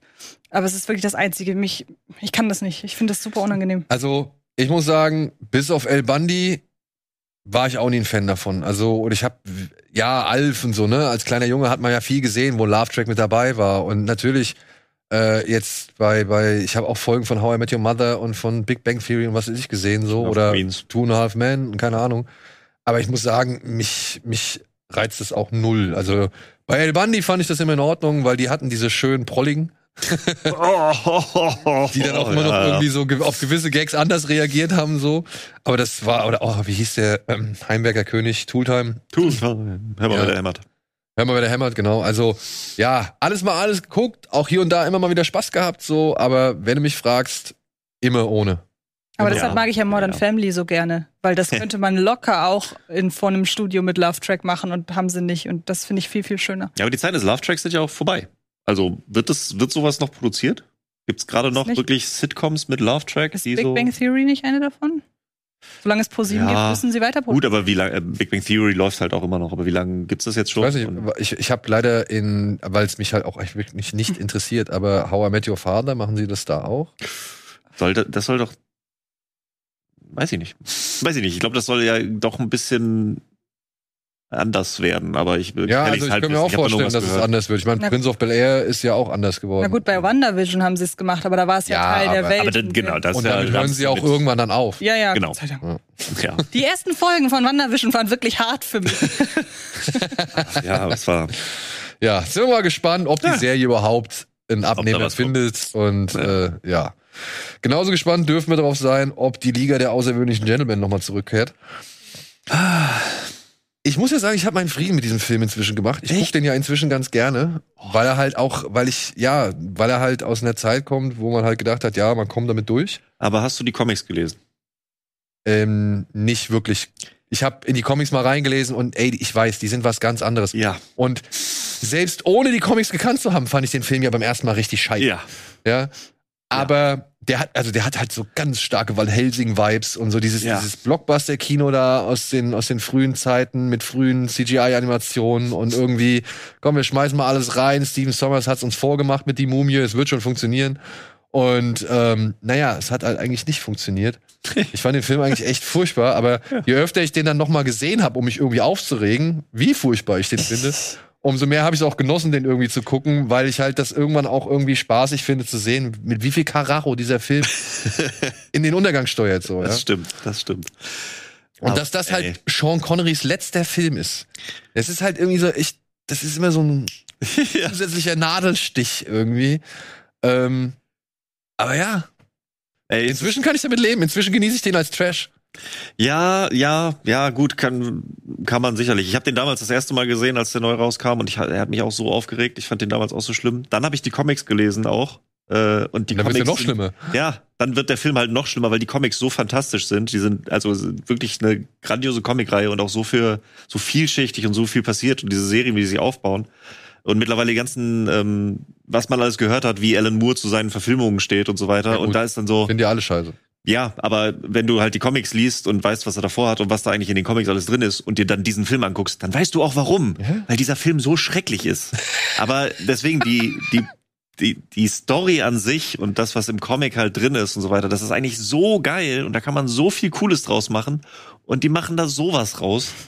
Deswegen, ich, also ich weiß nicht, ob ich, irgendwann werde ich ihn mir wahrscheinlich nochmal angucken, aber meinen Frieden mit ihm schließen wird, glaube ich, sehr schwer. Aber insofern ein Reboot, Wie stehst du denn zu dem Film? Äh, ich habe den mal angefangen und glaube ich noch nach 20 Minuten ausgemacht. also ist aber schon lange her. Also Ja, wo ich, noch dachte, wo ich noch dachte, dass es ein Film ist von denen, die man gesehen haben muss, weil das irgend, weiß ich nicht, weil er irgendeinen wichtigen Status hat. Aber Ja, deine Vergleiche gerade mit Van Helsing und so haben alles revidiert in meinem Kopf. Aber ich weiß nicht, ich habe ja auch so gewisse, so eine gewisse Sympathie zum Beispiel für die äh, drei Musketiere-Verfilmung. Die dürfte das nicht auch ungefähr in dem Zeitraum gewesen? ja, Du boah, meinst jetzt, meinst du die jetzt Musketiere Kiefer. Sutherland? Nee, nee, die von unserem Von Anderson? Mhm. So Na. gewisse Sympathien habe ich für den auch. Und irgendwie erinnert mich das so ein Ja, aber, Aber auch in der aber ich sag mal so, wenn Auch auf du, einer genau, Trash-Ebene. wenn du, wenn du Sympathien für den drei Musketierfilme von Paul W.S. Anderson aufbringen kannst, Mhm. Könntest du jetzt Okay. auch. Gibt's Wie bei gesagt- Disney Plus. Wie gesagt, Trash-Sympathien. Ja, ja. Das ist kein guter Film. Nein, nein, aber nein. der, wenn, wenn der läuft, kann man den ruhig mal laufen Trash-Sympathien. lassen. Kannst Deshalb ja, dann vielleicht. kannst du den vielleicht auch mal. Aber wie gesagt, den habe ich halt Welchen? Äh, drei Musketiere. ja, Äh, Anderson. 2006, glaube ich. Kann das Ja, Hm, kommt hin. Anderson drei. Oder, Aber da war kam er, glaube ich, später. oder ein bisschen später. Ich glaube, ein bisschen später. Nee, Andersons äh, Musketiere ist von 2011. Okay, ja. Ach, so Ein spät. bisschen später. Ja, und jetzt gucke ich nochmal die Liga. Ja gut, dann, dann ist die Liga älter. 2000. Ich frage mich halt nur, ob es Probleme geben wird. 2003 ist der. Ähm, ich frage mich halt nur, ob es Probleme geben wird aufgrund der Lizenzen. Dass da halt so viele verschiedene Charaktere drin sind. Vor allem, es gibt, Ja. was ich gelesen habe, im Forum hat jemand ähm, äh, äh, Forumsmitglied Adaha mit. jetzt, jetzt, jetzt habe ich ein Problem. Wie sage ich das? Das, oh, das fällt mir wirklich Ja, ich weiß, aber mit den, äh, mit den Pronomen ist halt schwierig, ne? Ich glaube, es dann müsste Plural sie sein. Ja, Plural sie. Aber ja, äh, gefährliches Halbwissen auch. Ja, oh, ich bitte, ich will nichts falsch. Aber unsere Zuschauerin Edderhardt, kann man das so sagen? Glaube. Ja, ich hoffe, es ist ähm, hat geschrieben, dass die neuen Runs von Die Liga der außergewöhnlichen Gentlemen noch abstruser wird, denn da kämpft wohl Mary Poppins gegen Harry Potter. Es wird ab, unfassbar. Und Harry Wirklich. Potter ist der Antichrist. Ja.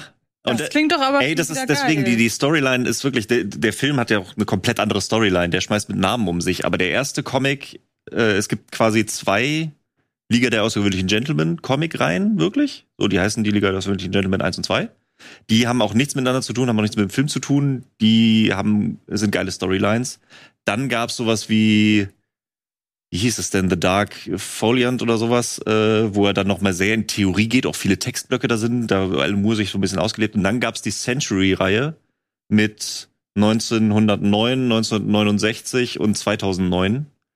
Und da ist dann nochmal sehr viel popkulturell. Da geht's dann um eine, eine Truppe der Liga der außergewöhnlichen Gentlemen, die auch wieder nichts mit denen zu tun hat aus den vorherigen Comics, die so ein bisschen eine Einsatztruppe sind, die halt im Jahre 1909, 69 und 2009 unterwegs sind und dann aber auch immer mit den popkulturellen Sachen der Zeit halt immer draufkommen. Und dieser 2009 ist dann wirklich, da sind sie dann auf der Suche und tauchen dann irgendwann zu Harry Potter.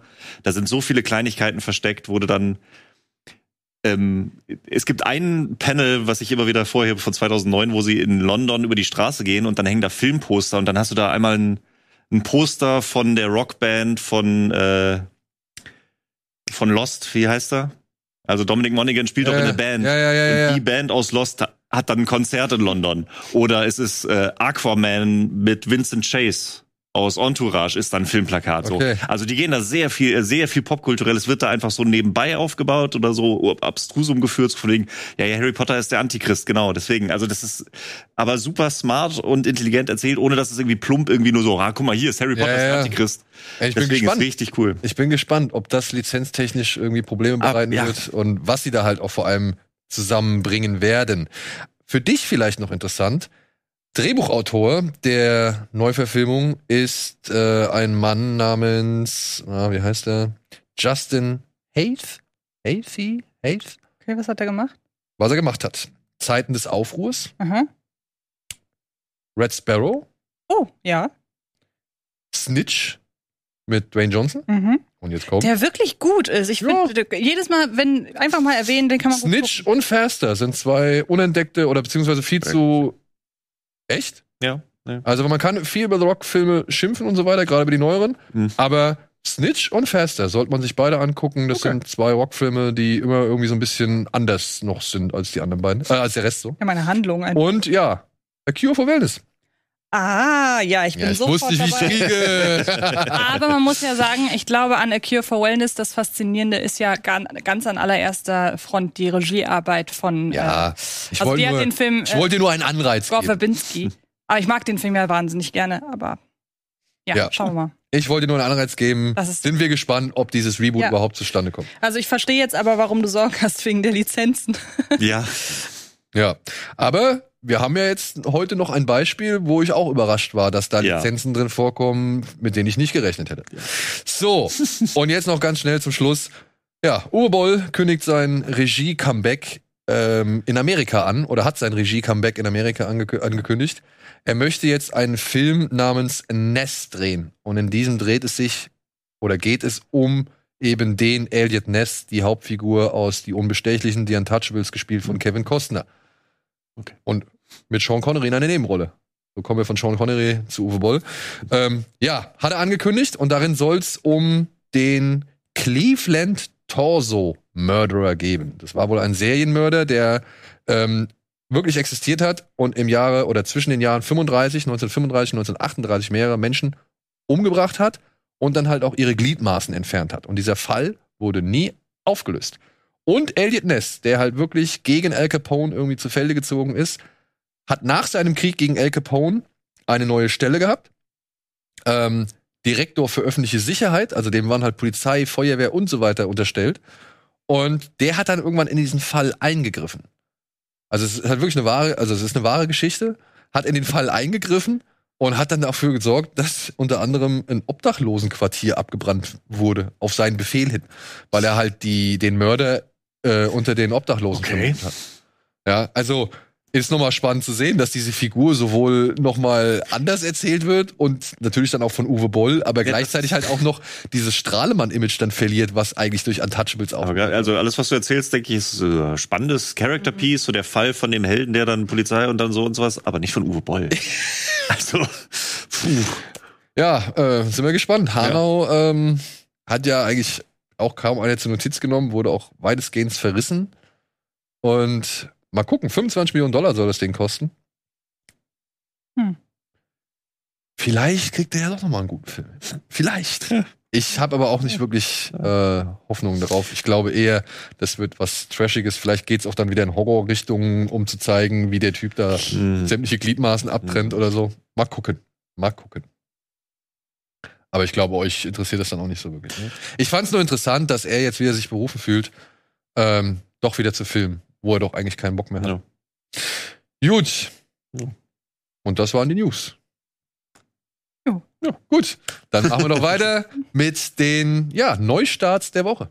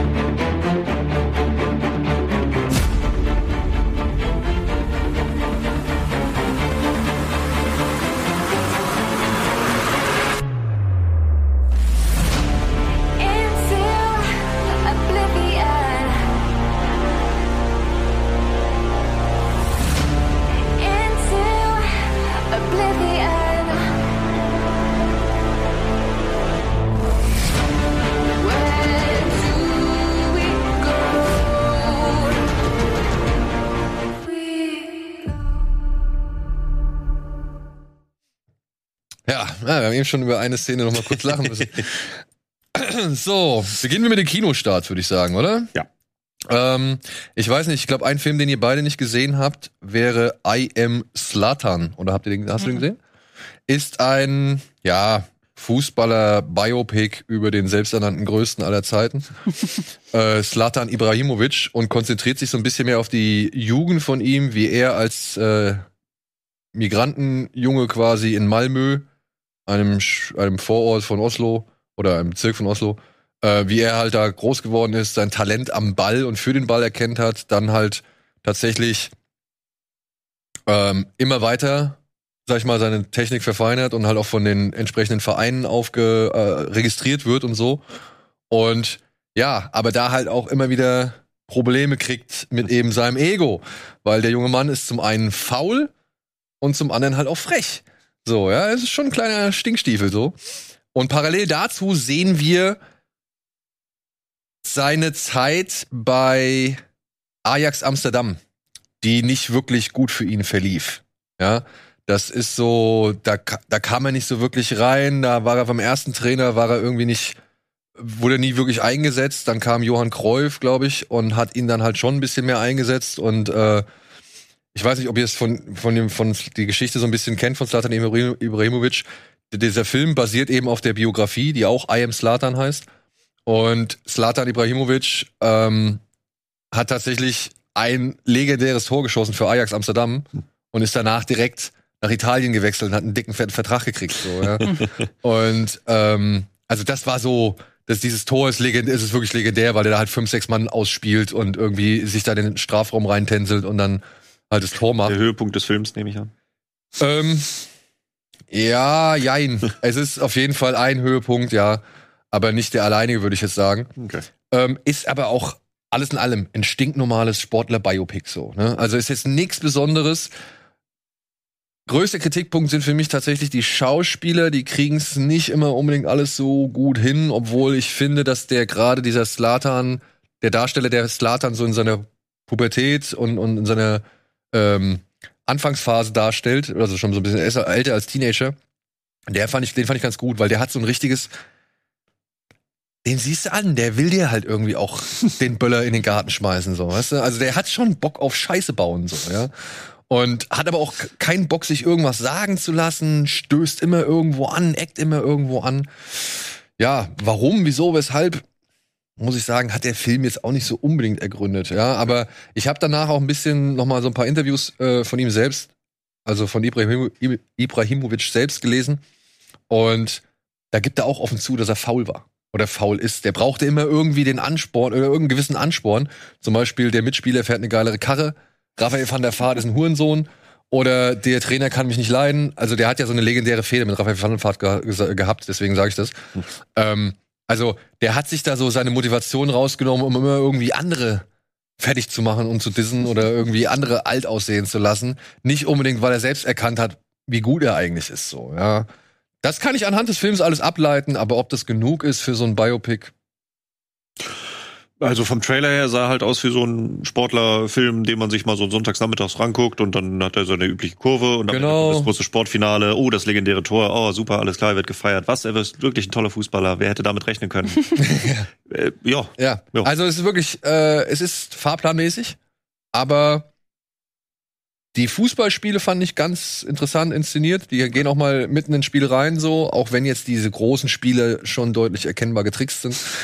Und ja, wie gesagt, dieser jugendliche Slatan, den fand ich halt ganz gut und mich hat die Geschichte einfach interessiert, so, was sie da für Stationen aufgreifen, was irgendwie, weiß ich nicht, irgendwelche Ereignisse in seinem Leben waren, die es wert waren, erzählt zu werden anhand dieser Biografie und so. Also okay, aber wenn es halt wirklich mit seinem fußballerischen Können vergleichst, weiter unten. Ja. Okay. Aber wer Fan von Slatan ist, kann sich diesen Film auf jeden, schon, jeden Fall schon mal anschauen. Fans greifen zu, alle anderen gucken. Genau. so, ein Film, der deutlich anstrengender ist und auch bei dem ich auch echt sehr viel gemischte Kritik gelesen habe, ist von einem deutschen Regisseur.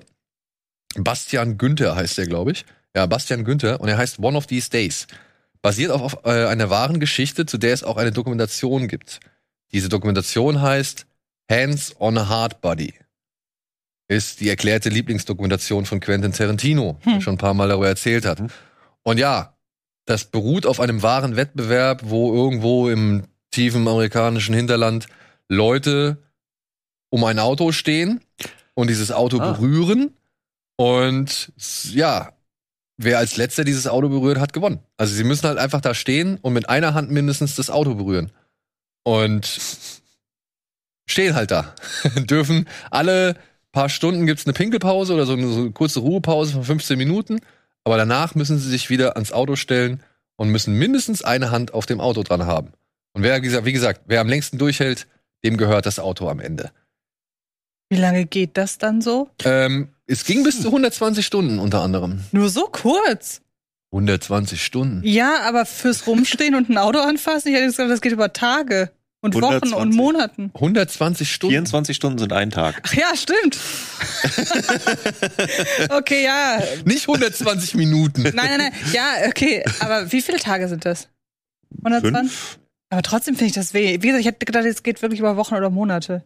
Wenn es wirklich nur Ja. ums Festhalten geht. Naja, die stehen da halt auch in, in, in sengender Hitze. Ne? Ja, okay. und und äh, kriegen auch nicht wirklich viel Schlaf. Die dürfen, ich glaube, maximal dürfen sie, glaube ich, eine Stunde pennen. Ja, oder gut, so. das ist ein, ja, gut. Ihr habt, ihr habt, Ich kenne nur die Folge Argumente. von Malcolm mittendrin, wo Malcolms Mutter dabei mitmacht. Aber und genau aus dem ähnlichen Umfeld oder in genau diesem Umfeld wird halt dieser Film erzählt. Das sind halt genau die Leute, ne, die halt irgendwie der eine, das sind so zwei so so Beavis und Butthead Jungs irgendwie so zwei wirklich äh, Trottel Rednecks irgendwie, die einfach nur sagen, ja, wir machen das hier und dann kaufen wir uns Drogen und bla bla bla, also irgendwie keine Ahnung, die das die halt auch wirklich aus ganz blöden Gründen zum Beispiel dann äh, da Sachen anstellen.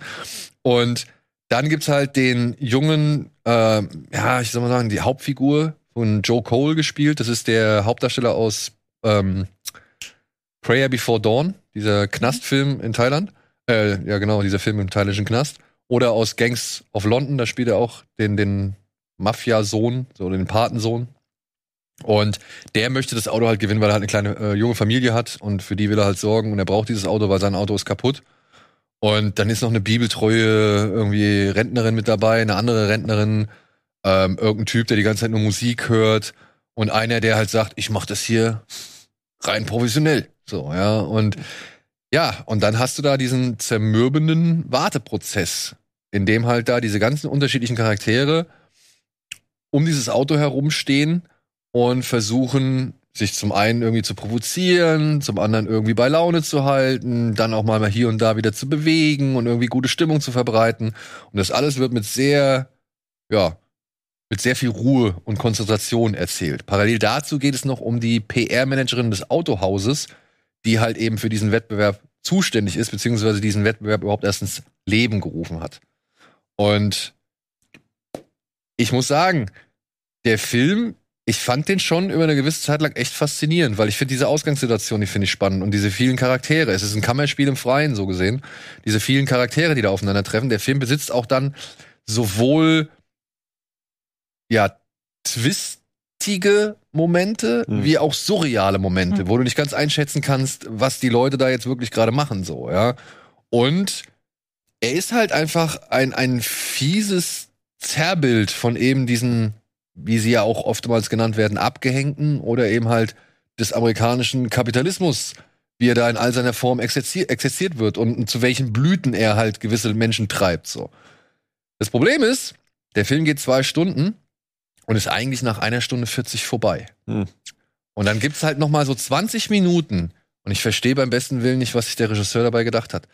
Die sollen, glaube ich, noch mal was erklären, die sollen noch mal was vertiefen, die sollen noch mal irgendwie irgendwas traurig machen oder oder oder noch mal irgendwie emotional verstärken, aber sie sind meiner Ansicht nach völlig unnötig. Also wirklich Schade. völlig unnötig. Ja. Und das ist gut, also ich finde, ich fand es schön gefilmt. Ich fand gut, dass der Film tatsächlich auch sehr ruhig ist. Also es wird nicht so sehr mit Musik unterlegt oder emotionalisiert. Und war auch in Ordnung gespielt. Also nimmst den Figuren das da alles ab. Gerade die PR-Managerin oder Beraterin von dem, von dem Autohaus so, die ja auch noch, sag ich mal, ihre eigene kleine Geschichte hat, die sich dann aber auch nicht so ganz da einfügt, die halt einfach nur ein weiterer Typus ist, der halt in diesen, in diesen ähm, Landkreisen, sag ich mal, lebt. Aber ja, wenn der 1,40 gegangen wäre, hätte ich gesagt, gutes Ding. So schwierig. Es gibt eine Referenz ähm, auf den Film, wahrscheinlich dann auf die Doku. Weiß nicht, ob es eine Referenz sein soll, aber in der jüngsten, jüngst bei Netflix erschienenen Staffel von Brooklyn Nine-Nine, da ähm, gibt es den gleichen Fall in einem Babygeschäft mit einem Kinderwagen. So. Und ich könnte, also entweder es ist ja eigentlich ist ja eine charmante Idee, vielleicht haben sie, ist es wirklich eine Anspielung auf die Doku. Ich könnte mir vorstellen, dass es eine Anspielung auf die Doku ist, denn der Fall, diese wahre Geschichte, die eben dafür gesorgt hat, dass Bastian äh, Günther diesen Film gemacht hat, die möchte ich jetzt hier nicht verraten, weil Darf das ich eine würde. Prognose abgeben? Ist der Typ, der das Auto gewonnen hat, danach mit dem Auto umgekommen? ja gut, was soll ich jetzt? Ich, ich kann, was soll ich darauf antworten? Ja, weiß ich nicht, ich, ich gebe diese Prognose offen. Genau. Und ich lasse die einfach jetzt im Ich Raum sie in stehen. den Raum. Ja, ich lasse sie einfach im Raum stehen, wenn Wenn du es nicht so möchtest. ist, wäre das ein sehr, sehr, sehr zynisches Ende und das fände ich dann schon wieder gut. Nach der Aufzeichnung Alles klar. kann ich dir sagen, ob es so ist oder ob es nicht so ist. Okay. Ja. Aber kann ich nur ganz, ganz vorsichtig empfehlen. Also Okay. ich weiß nicht, warum man sich diesen Film im Kino geben sollte. Und ich glaube, wenn man ihn sich zu Hause gibt, dann ist einem das vielleicht auch ein Tick zu langweilig. Hm. So. Ja. Schade. Ich mag, aber ich mag die Ausgangssituation, ich mag, wie es, wie es in Szene gesetzt ist. Deswegen, was du so alles erzählst, das klingt voll spannend, was du da alles in diese Szenerie reinpacken kannst, was für Konflikte da sind, wie unterschiedliche Personen aus unterschiedlichen Gründen in so einem Wettbewerb ist auch immer sehr viel Potenzial für Geschichten dabei. Ich, keine Ahnung, beim, beim so Erzählen kam mir äh, Erinnerung an Todesmarsch von Stephen King, so dieses Durchhalten für irgendwas. Da ist natürlich die, die Fallhöhe natürlich wesentlich größer beim Buch, aber Aber das ist tatsächlich etwas, was äh, Kollege Tino die ganze Zeit sagt. Dieser Film kommt für ihn der Atmosphäre und der Stimmung von Todesmarsch so nah wie kein anderer Film. das ist schon, das ist schon geil. Also, dann habe ich da schon grundsätzlich Bock drauf. Wenn ihr sagst, so nach 100 Minuten ist vorbei und dann geht er halt noch weiter, so, ja, gut, schade. Ja, aber man könnte dem Film auf jeden Fall eine Chance geben. Okay, ja, gut. Ja? Gut, so. Ach komm, ich will den als letztes machen. Machen wir zuerst den Film, äh, den haben wir schon ein paar Mal hier angesprochen. Ich weiß auch gar nicht, wir haben den, glaube ich, auch schon, wir haben unsere Meinung dazu, glaube ich, auch hier schon abgegeben. Ähm, heute startet endlich, nachdem er schon ein, zwei Mal verschoben worden ist, X von Ty West. Ein Porno-Slasher. Ja. Produziert oder beziehungsweise rausgebracht über A24. und hier geht es um eine Gruppe von Pornofilmern, die sich halt wirklich äh, irgendwo aufs amerikanische Hinterland im Jahr 1979 begeben, um dort auf einer Farm eben einen Porno zu drehen. Den man sich übrigens bei Mubi anschauen kann. Also das, das ist die Vorlage zu diesem Film. The Farmer's Daughters. Der ist jetzt bei Mubi erhältlich. Oder beziehungsweise ist gerade bei Mubi, Mubi Es gab erhältlich. noch kein Porno mit diesem Titel. Okay. Gut, ich wette, es gibt mehrere Variationen. Ja, in Farmer's Daughters oder Two Farmers Daughters. Two Farmer's Two Farmer, Daughters, Two Daughter. Bon Barn. Das ist, glaube ich, was anderes. Ja, genau. Two Farmers, Two Daughters, ja, kann auch sein. Ja. Debbie does, The Farmer's Daughter, was weiß ich. Ja, und diese Farm wird betrieben von zwei etwas älteren Herrschaften und plötzlich fängt das Morden an. Also was soll ich sagen? Also, ja, wer Ty West kennt, sollte sich vielleicht nicht so überrascht fühlen. Wer Ty West noch nicht kennt, liebe Leute, dieser Film nimmt sich Zeit. Ja, er braucht eine gewisse Zeit, bis er dann wirklich mal zum Punkt kommt oder eben zum eigentlichen Thema kommt. Vorher ist es ein schönes Zeitporträt. Ja, ich hätte jetzt auch Zeitdokument. Ja. Zeit, Zeitdokument, äh, ein bisschen Plädoyer für freie Liebe. So. Aber ja, warum das dann 55 Minuten lang sein muss, weiß ich nicht. Bevor die Action eigentlich losgeht. Aber es ist halt Ty West. Der versucht halt auch immer sehr viel Stimmung aufzugreifen. Und der Film hat eine Klammer, die es dann halt auch ein bisschen interessanter macht, so. Weil wir zu Beginn des Films schon etwas sehen, was halt erst im weiteren Verlauf des Films irgendwie geklärt wird. Und es macht schon einigen Spaß. Ich muss aber sagen, hier und da war es mir dann doch einfach, gerade wenn halt irgendwie der Slasher-Part losgeht, war es halt ein gut gemachter Slasher, aber auch nicht wirklich viel mehr. Ja, also ich hatte mich sehr auf den gefreut, äh, zum einen wegen Ty West und auch mal wieder wegen des vorab kreierten Hypes. Und langsam reicht mir das mit Horrorfilmen und Hypes. Ja. Also irgendwie tut das den Film Nicht gut. von zehn Filmen, die einen Hype vorab kreieren, ist ein Film davon Hereditary. Und der Rest ist okay. Und wie gesagt, du hast es gerade schon gesagt, wer Ty West kennt, der weiß, der setzt viel auf Atmosphäre und lässt sich Zeit. Also wenn ich da an The Sacrament beispiel, äh, beispielsweise denke. Den ich Und immer besser finde. ja, ich auch. Und das Lustige ist, im Nachgang dachte ich, ja, du wusstest doch, von wem der ist und das, was der macht, das schätzt du doch. Warum bist du denn jetzt von X so enttäuscht? Weil eigentlich ist er ja jetzt gar nicht so groß der Typ für irgendwelche Meta-Sachen und augenzwinkernden Sachen. Aber der Hype im Vorfeld hat das so ein bisschen suggeriert, dass jetzt hier so der, Das neue Ding. das neue Ding. Und das ist es ja gar nicht. Und deshalb bin ich so ein bisschen zwiegespalten, weil einerseits gehst du in den Film rein und kriegst wirklich eine sehr schöne, äh, sagen wir mal, aktuelle und trotzdem homagige Version von Filmen wie Texas Chainsaw Massacre präsentiert. Und auch wenn man das rückwirkend immer nicht so richtig wahrhaben will, auch ein Texas lässt sich Zeit. Ähm, und so endlich mal ohne Augenzwinkern, ohne ironische Überhöhung, vielleicht so als einzigen neuen Aspekt so die die, die Botschaft, die da teilweise drinsteckt. Aber jeder, auch früher hatten Slasher-Filme oder viele, auch in Texas, hatte immer, war, war immer von was geprägt, immer von einem Thema, hat immer so zwischendrin so einzelne Botschaften gehabt. Ähm, und deshalb, wer sich wünscht, mal wieder einen Film dieser Kategorie zu sehen, ohne dass das ironisiert wird oder ohne dass das irgendwie, dass der eine Metaebene hat, sofort rein. Aber wie gesagt, im Vorfeld dachte ich, da kommt jetzt aber eine Metaebene. Deswegen, Und das ist jetzt eine neue, eine neue Sichtweise auf das ganze Genre. Nee, ist es nicht. Es ist ein guter Genrevertreter. That's it. Der auch ein paar schöne Kills hat, so. Ja. Also die Kills sind saftig, sind auch handgemacht und halt sehen auch wirklich fies aus. Der hat eine FSK 16, deshalb, wir haben ja eben, Ja, genau. äh, das fand ich so, der hatte eine 18 und nach Neuprüfung geht er jetzt ab 16 raus. Da haben wir ja schon drüber geschrieben, du findest das gar nicht so verwunderlich. Ich bin eigentlich jemand, der sagt, immer lieber eine FSK-Nummer äh, drunter als drüber. Und selbst hier sage ich, wow, 16 ist sportlich. Also Ja. Das Problem ist, ich habe tatsächlich ein paar Kritikpunkte, aber die würden halt sehr arg ins Spoilerige reingehen. Es gibt hier, und das versuche ich so spoilerfrei wie möglich zu sagen, es gibt hier tatsächlich doch noch eine Sexszene, bei der habe ich nicht ganz verstanden, was sie mir vermitteln soll. Ja, weil ähm, entweder will sie mir meine eigenen Vorurteile irgendwie vorwerfen, dann denke ich mir, ja, okay, aber warum packst du sie dann in ein solches Umfeld? Oder sie versucht ein Verständnis aufzubauen dafür, dass das halt eigentlich ganz normal ist. Dann frage ich mich aber trotzdem, aber warum packst du sie dann in so ein Umfeld? Ja? Ja. Warum lässt du dann halt auch den einen aussehen wie ein Ork? Ja, der tatsächlich auch ein Ork bei Herr der Ringe gespielt hat, so, ja. Und, äh, also, das sind so Sachen, da habe ich ihn nicht ganz verstanden in seiner Aussage, so. Ich, ich, Okay. ich find's cool, wenn man halt sagt, wie, also am Anfang gibt's so einen Monolog von einer der Pornodarstellerinnen, die halt sagt, ey, mir ist es doch egal, ich drehe Pornos, ich will, ich will irgendwie alles genießen, was ich irgendwie kann, solange ich jung bin. Und das sollte auch egal sein, ob schwarz, weiß oder sonst irgendwas ist, braun. Und ähm, alles cool, ja.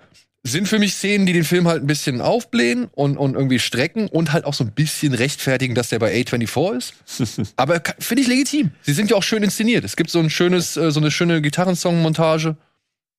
Kein Thema. ich finde schon den Anfang cool, wenn man erst denkt, das, Das ist 4 zu 3, ne? und Ja, ja.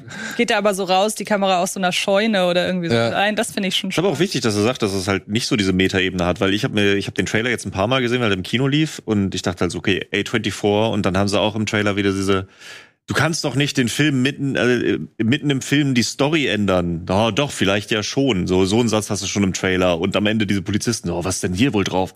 Ah, ich glaube, ein ganz abgefuckter Film. Hm, hm, hm, zwinker, zwinker, zwonky. Und da dachte ich mir so, okay, so eine, so eine Metaebene hast du da wieder drin. Okay, wir machen wieder künstlerisch. Wir nehmen den Filmdreh mit in die, äh, das ganze Ebene und haben damit direkt einen Kommentar auf uns selber. Und da dachte ich schon so, boah, das könnte mal wieder anstrengend sein. Aber insofern, wenn es nicht drin ist, dann Ja, man kann, also man kann in dem Film schon ein bisschen was deuten, will ich auch gar nicht abstreiten. Ne? Also du konntest auch in Texas Chainsaw Massacre konntest du einiges reindeuten und deswegen nicht umsonst hängt der im Museum of Modern Art so.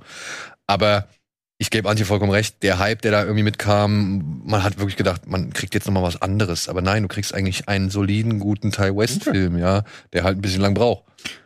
Aber das, ja, that's it. That's it. Also viel mehr, also man sollte nicht zu viel erwarten einfach von diesem Film. Aber immerhin muss man sagen, dass Und Sitzfleisch mit. Genau, immerhin muss man sagen, dass ich es sehr angenehm fand, dass die Killer, also dass, äh, dass die sich mal so benehmen, wie sich solche Leute benehmen würden. Und die nicht plötzlich irgendwie zum Sprint ansetzen, obwohl sie schon gefühlte 90 Jahre alt sind. Also das finde ich sehr, zumindest realistisch, wie es hier dargeboten wird, in Slasher-Logik, ne? Ja, ja, ja, ja. Also, wie gesagt, in Slasher-Logik fand ich den auch in Ordnung. Ja, da, da habe ich äh, jetzt auch äh, in letzter Zeit auch ein paar Sachen gesehen, die, wo ich mich mehr in den Kopf greifen musste. Es gibt nur eine Szene, über die haben wir uns schon auch unterhalten, die fandst du nämlich so hart, wo ich halt gesagt, wo die finde ich eigentlich nur dumm. Weil wenn ich durch zwei Löcher schaue, in die ich, durch die ich nichts so. sehe, warum schaue ich dann noch durchs dritte Loch, Ja. das direkt daneben ist so, ja? Also, ja, egal. Egal, egal, egal. Kann man auf jeden Fall machen. Kann man auf jeden Fall machen. So, und damit wären wir auf den Hund gekommen. Und bei dem Film, wo ich mich echt ein bisschen selbst hasse und ärgere, weil ich kann diesen Film eigentlich schon kritisieren, Ja, klar. ja. Ja. Aber ich sitze trotzdem am Ende da und hab feuchte Augen. Und es ist. Wegen Channing Tatum, ne? Ja, wegen Channing Tatum. natürlich wegen Channing Tatum. Channing Tatum spielt einen äh, Soldaten außer Dienst. Ne? Er ist nicht mehr wirklich aktiv im Dienst. war bei den Rangers und möchte aber gern wieder zurück, was aber mit seinem Geisteszustand nicht so ganz äh, im Einklang steht, denn wie wir am Anfang schon feststellen, es deutet sich, es zeichnet sich ab, dass er auch unter PTSD, äh, PTSD leidet, leidet.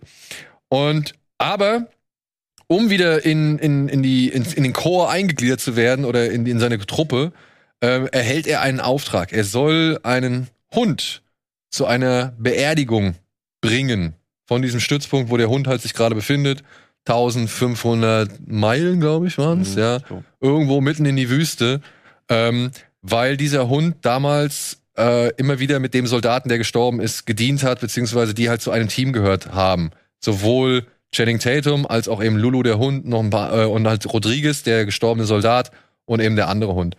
Und ja, das führt die, das führt halt die beiden, also Channing Tatum und eben den Hund auf einen Roadtrip durch Amerika, wo beide ihre, sag ich mal,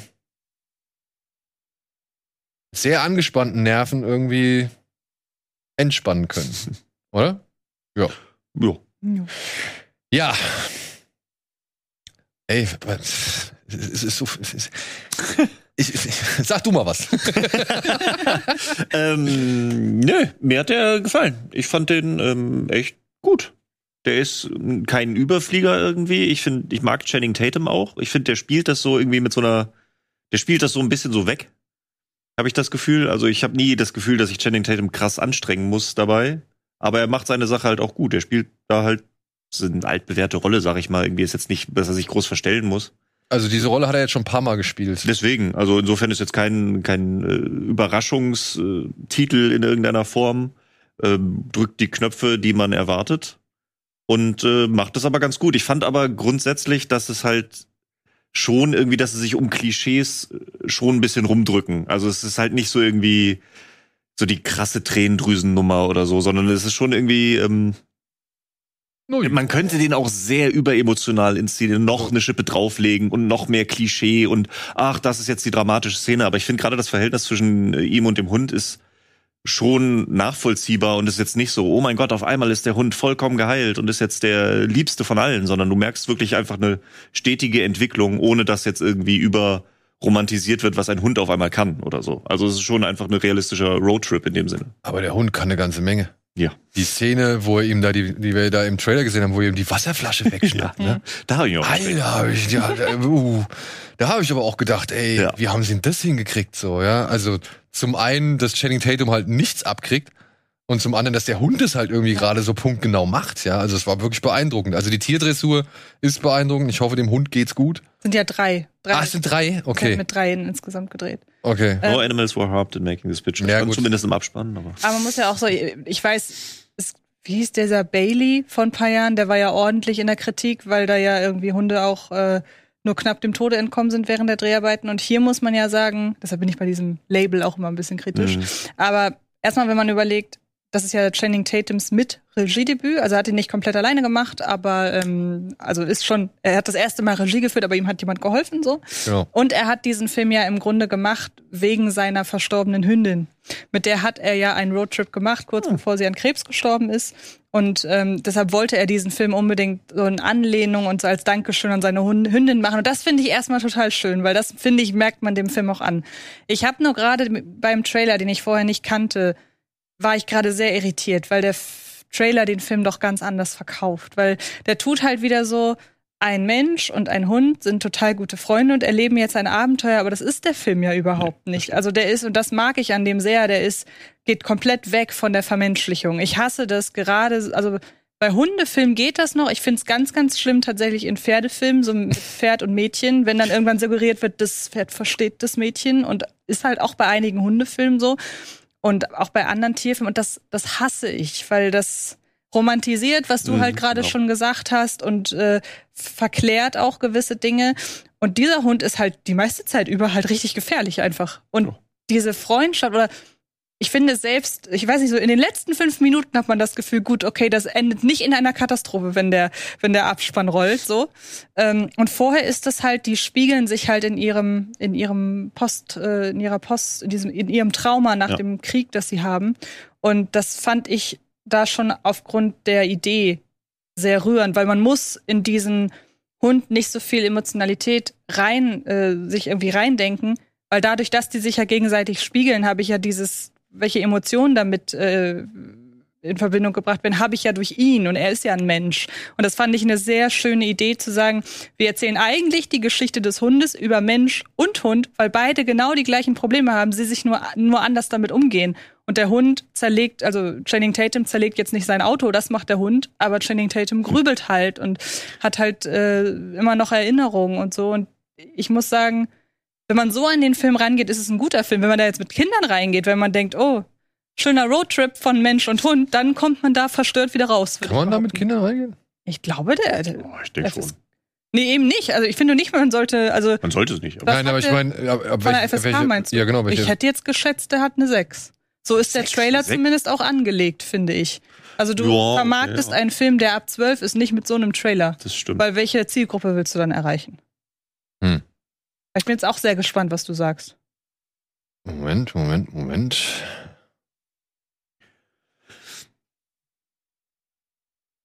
Hä, haben sie mir verschoben? nee, doch. Dog, das Glück hat vier Pfoten. Allein schon der Untertitel. Ja, Das ist kein. Glück. Ja, ganz genau. Also die Glücksmomente, die Ja, Glücksmomente in ab dem 12. Film. Ah, Okay. 12, okay. Aber die Glücksmomente in dem Film sind doch so rar gesät. Also die muss man sich ja wirklich suchen, die Momente der Harmonie. Ja, das ist, äh, das stimmt schon. Vom Namen her dachte ich auch wieder so, ja, das meinte ich halt, das ist halt nicht diese Romantisierung. Du Mhm. hast halt, du hättest ihn genauso gut aufziehen können mit, ach, ist das nicht quirky, wie schlimm der Hund ist und der wird besser und der werden Best Buddies und der wird der beste Freund. Genauso gut hättest du es auch als äh, wirkliches Drama-Piece aufziehen können, wo du nur bei Channing Tatum bist und der dann irgendwie da das irgendwie seine eigenen Dämonen ausmacht, während er mit diesem Hund kämpft. Aber ich finde, er hat so eine schön, schöne Balance irgendwie bei beiden und beide Traumata werden irgendwie behandelt, aber es wird nicht zu kitschig oder Klischee. Deswegen, genau. Also ich war zwischenzeitlich schon hier und da irritiert, weil ich war irritiert, dass da so Szenen drin sind wie mit diesen beiden Tantra-Lehrerinnen, Mhm. die halt Die schon stimmt, sehr ja. albern ist. Ja. Ja.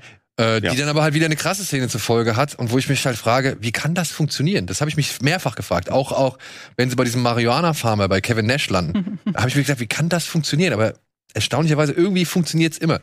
Was ich dem Film aber tatsächlich einmal echt doch ankreiden möchte, und das finde ich ein bisschen schade, denn wir haben hier einen Hund, der wurde vom Militär ausgebildet und gedrillt. Der wurde dafür eingesetzt, dass er zum einen arabisch stämmige oder aussehen, aussehende Menschen angreift. Also der wurde konditioniert darauf, dass er Leute in irgendwelchen Roben und mit dunkler Hautfarbe irgendwie attackiert. Gleichzeitig wurde dieser Hund irgendwie bei Einsätzen, wo sie irgendwelche Häuser stürmen und Leute über den Haufen knallen, mitgenommen. Er kriegt ja eine Kamera irgendwie mit dran und zack, und der wird halt zu Einsätzen mitgenommen.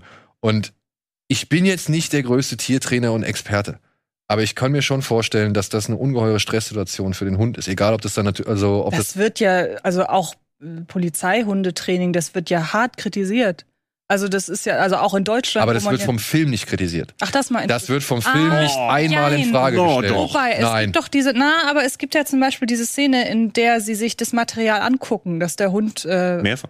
rausbringt. Und ich finde, dass das jedes Mal so suggeriert, also das ist was Unangenehmes Ich finde schon. Also das es wird sowohl mit dem, mit dem Marihuana-Farmer äh, wird es angesprochen, so von Aber da, wird da geklärt, die rafft Channing ist. Tatum nicht. Channing Tatum rafft es nicht, aber, Aber Channing, ja äh, ich finde halt, so, du hast halt nicht diese Klischeekeule, dass er am Ende allem abschwört, aber alleine ist es schon die, der Weg von dem Typen, der kein Leben gesehen hat, außer ich will zum Militär, ist mir egal, wie ich drauf bin, ich muss dahin, ich muss wieder ein Ranger werden, über den Film zu, okay, ich sollte das besser hinter mir lassen und mich lieber zur Ruhe setzen und runterkommen mit der Familie, was ist wirklich wichtig und das ist schon ein Kommentar darüber, was Militär macht und du hast immer wieder, äh, genauso wie du die Verhörszene hast, wo er sagt so, ey, der Hund kann nichts dafür, der ist dazu trainiert worden, das ist nicht geil und ich übernehme die Verantwortung dafür, aber der Hund kann nichts dafür. Und genauso wird dann auch, wenn sie den Bruder von Lulu dann treffen, wo sie bei dem landen, der sagt auch so, ey, das ist, der ist dafür trainiert worden, aber das ist für sie ist es nur ein Spiel. Der Hund kann da nichts für, dem ist es beigebracht worden, aber du musst wieder beibringen, dass es nur ein Spiel ist, dass es halt einfach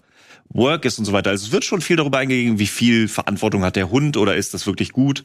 Die Army wird, kommt nicht mega gut weg. Sie machen jetzt keine klare Verurteilung irgendwie am Ende, aber das Statement, dass der eine, der kein Leben ohne die Army kannte und nichts will, am Ende sagt, ich setze mich mit dem Hund zur Ruhe. Spoiler, sorry. Ähm, aber äh, finde ich schon, dass es schon mit durchkommt. Er macht jetzt keine klare Aussage, wie schlimm alles ist, aber Zumal Channing Tatum ja auch selbst beim, beim Militär war. Also Hm. da ist ein Mark Wahlberg, der trägt das doch noch äh, offensiver vor sich Ja, her. dass Mark Wahlberg sehe ich in dem Film nicht. Nee, nein, Nee, natürlich richtig. nicht. Aber Ja. ich wollte sagen, dass äh, Schauspieler, die sich dann irgendwie selbst verwirklichen und für Rolle, Rollen gecastet werden, dass das auch dann sowas sein kann wie eben Mark Wahlberg, der sich über solche Rollen freut, die halt das Militär verteidigen und da dann auch richtig drin aufgeht. Und wenn Channing Tatum selbst beim Militär war, der hätte sich das auch anders da zurechtschreiben können Mhm. und Ja, zurecht inszenieren. Aber ich muss sagen, dafür fehlt der Figur von Channing Tatum. Fehlt mir, da fehlt mir leider ein bisschen Background. Das sowohl der familiäre Background, an dem er zu, ja, zu knabbern hat, wie halt auch die Begeisterung für all das, beziehungsweise die völlige Ignoranz von all dem, was da halt schlecht oder schief läuft. Und, und, ähm, also mir fehlt ein bisschen zur Figur von Channing Tatum was. Mir fehlt ein bisschen was zum Thema überhaupt, dass das in Frage gestellt werden kann, was da mit den Tieren gemacht wird. Ja. Das mag sein, das ist bei anderen, aber das ist halt auch genau das gleiche Problem, was American Sniper hatte. Das wird immer nur mal kurz angerissen und es, es hinterlässt die Figur trotzdem irgendwie in so in einer völligen, weiß ich nicht, Neutralität. Und das fand ich ein bisschen schade, weil da hätte, das hätte Tatum oder das hätten die Autoren oder keine Ahnung wer, hätten das leicht entkräften Aber- können. Ja, ja, aber da bin ich, das meinte ich halt, du kannst es voll auf diesen Charakter ziehen, diese ganze Schwere und die Traumata, die er durchgemacht hat. Und wenn du die alle thematisierst, dann bist du bei einem Character Piece von Channing Tatums Rolle. Ähm, hättest du machen können, weiß ich nicht, ob Channing Tatum das hinkriegt und sie haben es halt nicht gemacht, was ich aber auch nicht so schlimm finde. American Sniper geht ja viel mehr in die Klischeekiste und haut da, also finde ich, Ich weiß. wesentlich fieser. Ich weiß, ich weiß, aber Ähm. du hast dann halt diese albernen Szenen dabei mit den Tantra-Lehrern, die, die, die Blindennummer und was weiß ich. Ja. Und was ich halt auch nie so ganz verstanden habe, es wirkt fast immer, als hätte der, als hätte der noch nie mit dem Hund irgendwie zu tun gehabt. Aber hat er das nicht zum damaligen Zeitpunkt? Seine Rolle hat das doch auch nicht. Es ist ja nicht Rolle sein hat nicht Hund. viel mit dem zu tun. Na doch, remember the good old days, Ja, er ist in der Army gewesen, in der Einheit, aber Ja, das ja, heißt aber ja das nicht, hat dass ja er den Nee, aber nee, äh, der, er sagt zu ihr, äh, do you remember when we have, uh, when we have fun together, bla bla bla. Also er hat ja selbst auch Einsätze mit den Hunden gehabt. Das so habe ich aber nicht. Das, ich finde nicht, dass Ja, aber es ist ja nochmal ein Unterschied, ob ich jetzt mit Loki in einer Sendung sitze oder ob ich Loki abends mit nach Hause nehme. Ja, da ist der aber- deswegen. Also ich fand ihn, ich fand seinen Charakter manchmal schon etwas zu tump im Sinne einer Komik, einer lustigen Situation oder eben Da eines- stimme ich Ja. dir völlig zu, weil das läuft komplett der Botschaft und dem ganzen, der ganzen Tonalität zuwider. Ja. Aber zum Beispiel, ich fand eine sehr, sehr beklemmende Szene, als es kurz so aussieht, als würde Channing Tatum den Hund zurückgeben, weil er mit ihm nicht klarkommt. Und er hat vorher schon so einiges mit ihm durchgemacht. Die sind auch längst noch nicht auf irgendeinem Freundeslevel. Aber dann sieht er halt, wie der Typ vom Militär mit so einer Schlinge kommt und dem Hund die Schlinge um Hals macht und äh, wird schon so angedeutet, okay, gleich zieht die sich wieder zu. Und allein dieser Moment, wenn man realisiert und auch allein die Tatsache, wenn man merkt, was dieses Tier durch den Krieg halt mitgenommen hat, dass auch so ein Tier das nicht kalt lässt, das ist ja völlig durch den Wind. Ich finde, allein das sind schon genügend Anklänge von hinterfragt das mal. Und ähm, ja ich, ich, Ja. ich hätte mir gewünscht, dass die Figur das auch hinterfragt. aber das tut sie doch. Ich Finde finde ich schon, nicht. dass sie das tut. Finde ich nicht. Also, Also, ey, pass auf. Ich will ja auch gar nichts. Die, genau das, was du da beschreibst und auch genau das, die letzten zehn Minuten, glaube ich, des Films, war meine Augen komplett voll. ja, was soll ich denn sagen? Ja, ich meine, ich bin ja den Weg mit denen mitgegangen. Er war nicht immer der Unterhalt, oder es war nicht immer das, das, das, ähm, ja, das Gegenteil von langweilig, sagen wir es mal so. Ähm, oder nicht, nicht langweilig. Aber ich bin den Weg mitgegangen, ich habe mir das alles angeguckt, ich hatte hier Fragezeichen, ich hatte da irgendwie vielleicht mal einen Kritikpunkt, ich habe da aber auch mal gelacht oder fand es da irgendwie echt ganz, ganz süß. Aber am Ende des Weges stehe ich da mit feuchten Augen und hasse mich selbst dafür. ja, weil das ist schon manipulativ, was da gemacht wird. Und, Ja, und klar. ich bin Hunde, ich bin mit Hunden aufgewachsen, ich bin Hundefreund. Was soll ich denn sagen? Ich bei Mali und ich, nee, wie hieß der? Ähm, doch, der mit mit Marley and Me, ja. Marley Me, ne? Ja. Nee, mit mit äh, Owen Wilson. Ja. Ja. Heu dich Rotzenwasser. Ja, natürlich. Ja, ja, aber es, ist- es macht den Film ja auch nicht unbedingt, also es macht den Film nicht gleich Das ist besser. ja nicht, das ist ja. Und, und trotzdem, also ich will es dir nur einmal sagen, was mich da an diesem Film, dass es das so, so irritierend ist, dass da Szenen drin sind, die meiner Ansicht nach nicht wirklich funktionieren und trotzdem aufgehen. Und dass da halt Sachen meiner Ansicht nach zu klein gemacht werden. Und ich aber trotzdem am Ende irgendwie mit Tränen in den Augen sitze, Ja. weil mich halt das freut, was mit den beiden passiert oder was mit diesen, was zwischen diesen beiden entsteht. Ja. Aber da, da sind so viele Leerstellen noch. Und da hätte, hätte Tatum vielleicht auf die ein oder andere skurrile Situation mal verzichten können und stattdessen ein bisschen mehr Futter für seinen Charakter irgendwie einbauen können. Hättest du machen können, wäre es ein anderer Film gewesen. Dann hättest du ihn anders Ja. aufziehen müssen. Ich finde, also das, ich finde, er kriegt die Kurve halt und er kriegt es hin, diese Mischung aus, ja, du hast deine lächerlichen Oddball-Komödien-Momente, aber äh, das Thema wird auch über PTSD und so weiter, wird halt auch nicht vernachlässigt. Ich finde, es kommt beides irgendwie durch und beides wird nicht übertrieben und beides wird nicht vernachlässigt. So, also es, ist deswegen, ich fand eine ganz gute Mischung. Ey, wie schlimm kann ein Film sein, der mich zu weinen bringt? Ja, Das ist guck, halt die dir Frage. endlich mal, So. guck dir endlich mal Enzo an, falls du den. Ach stimmt, den habe ich auch noch nicht Guck dir den wirklich Ja, an. aber da muss ich schon. Aber da sind es nicht die letzten zehn Minuten, sondern da ist es nach den ersten zehn Minuten. Ja, ey. Und dann wäre ich lieber Hachiko. Nee, da habe ich keinen Bock drauf. Okay, aber trotzdem, ja, ich gucke mir den auf jeden Fall an. Mach das. Ich gucke mir den auf jeden Fall an. So, damit wären wir bei den Streaming-Tipps für heute. Darf ich ganz noch kurz noch was zu Stasi? Ach ja, du hast noch Stasi. Nicht, weil der mir großartig wichtig ist, aber weil ich so den Eindruck habe, ich wurde, also ich wurde so viel von dem Trailer zugeballert. Ich will jetzt auch, äh, also jetzt kommt der Payoff. Ähm, es ist der neue Film von Leander Hausmann, der ja zum Beispiel auch Sonnenallee gemacht hat. Und Leander Hausmann ist ja nun wirklich kein Unbekannter. Er erzählt in Stasi-Komödie im Rahmen einer Familie, die zur Jetztzeit die Stasi-Akte des Familienoberhauptes, gespielt von Henry Hübchen, zur Ansicht bekommt, erzählt er quasi in Rückblenden, wie Henry Hübchens Figur, in den Rückblenden gespielt von David Cross, zur Stasi gekommen ist, zu einer ganz besonderen Einheit. Ich weiß auch jetzt nicht mehr, wie die heißt. Und es ist auch durch den Film nicht wirklich deutlich geworden, ob es die wirklich gab oder ob das jetzt äh, Parodie sein soll. Und da haben wir auch schon direkt das Problem. Ich finde, ein Film, der Stasi-Komödie heißt, das ist schon so, da prallen zwei Dinge aufeinander, die irgendwie, glaube ich, nicht so ganz zusammengehören. Ich selber bin mit der ganzen Thematik allenfalls aus, aus von Schulwissen her vertraut. Ähm, ich saß aber jedem neben, neben jemandem, der da thematisch involvierter ist. Und wir saßen da beide vor und wussten nicht, sollen wir das jetzt lustig finden? Soll uns das Lachen im Halse stecken bleiben? Soll das über den vermeintlichen Witz uns die ganze Dramatik der Thematik vor Augen führen? Und deshalb setzt er sich halt komplett zwischen die Stühle und hinterlässt eher so ganz viele Fragezeichen. Aber ist das nicht die Reibung, die man mit, gerade mit so einem Begriff Stasi-Komödie erreichen möchte? Das wollte ich nämlich gerade sagen, weil ja Leander Hausmann dahinter steckt, der eigentlich nicht viel Blödsinn gemacht hat, wie ich finde. Kann ich mir vorstellen, dass der genau diese Reibung erzeugen will. Aber dann ist der Begriff Komödie halt irgendwie, der suggeriert was Falsches, finde ich, weil Stasi-Komödie suggeriert mir so ein bisschen, ich sitz dann da, hab so typisch deutschen Schenkelklopfer-Humor eben im Rahmen so einer Stasi-Geschichte. Und ich weiß nicht, ob der Komödienpart, ob der einfach nicht gelungen ist oder ob der nicht gelungen sein soll. und deshalb gehe ich aus dem Film raus und denke mir zum einen, ich habe viel zu wenig Wissen über den Film, weil ich das nicht einordnen kann. Aber wie gesagt, wenn auch jemand, der von der, wenn, von der Materie Ahnung hat, wenn der genauso ratlos da rausgeht, dann muss da irgendwas Und hast du gelacht? Also Zwei, musstest du drei- irgendwann mal lachen? zwei, dreimal, aber das waren vor allen Dingen die Szenen, die im Hier und Jetzt spielen. Hm. Und ähm, deshalb, ich. Lass mich raten, die Szenen, wo sie alle um das, um das Protokoll drum sitzen und dann irgendwie solche Begriffe dann irgendwie äh, auseinandernehmen? Nee, gar nicht mal Aber so. das ist die einzige Szene, die ich kenne. äh, es, sind, es sind mehr so Sachen, die dann so, so zwischenmenschlich irgendwie sich abspielen.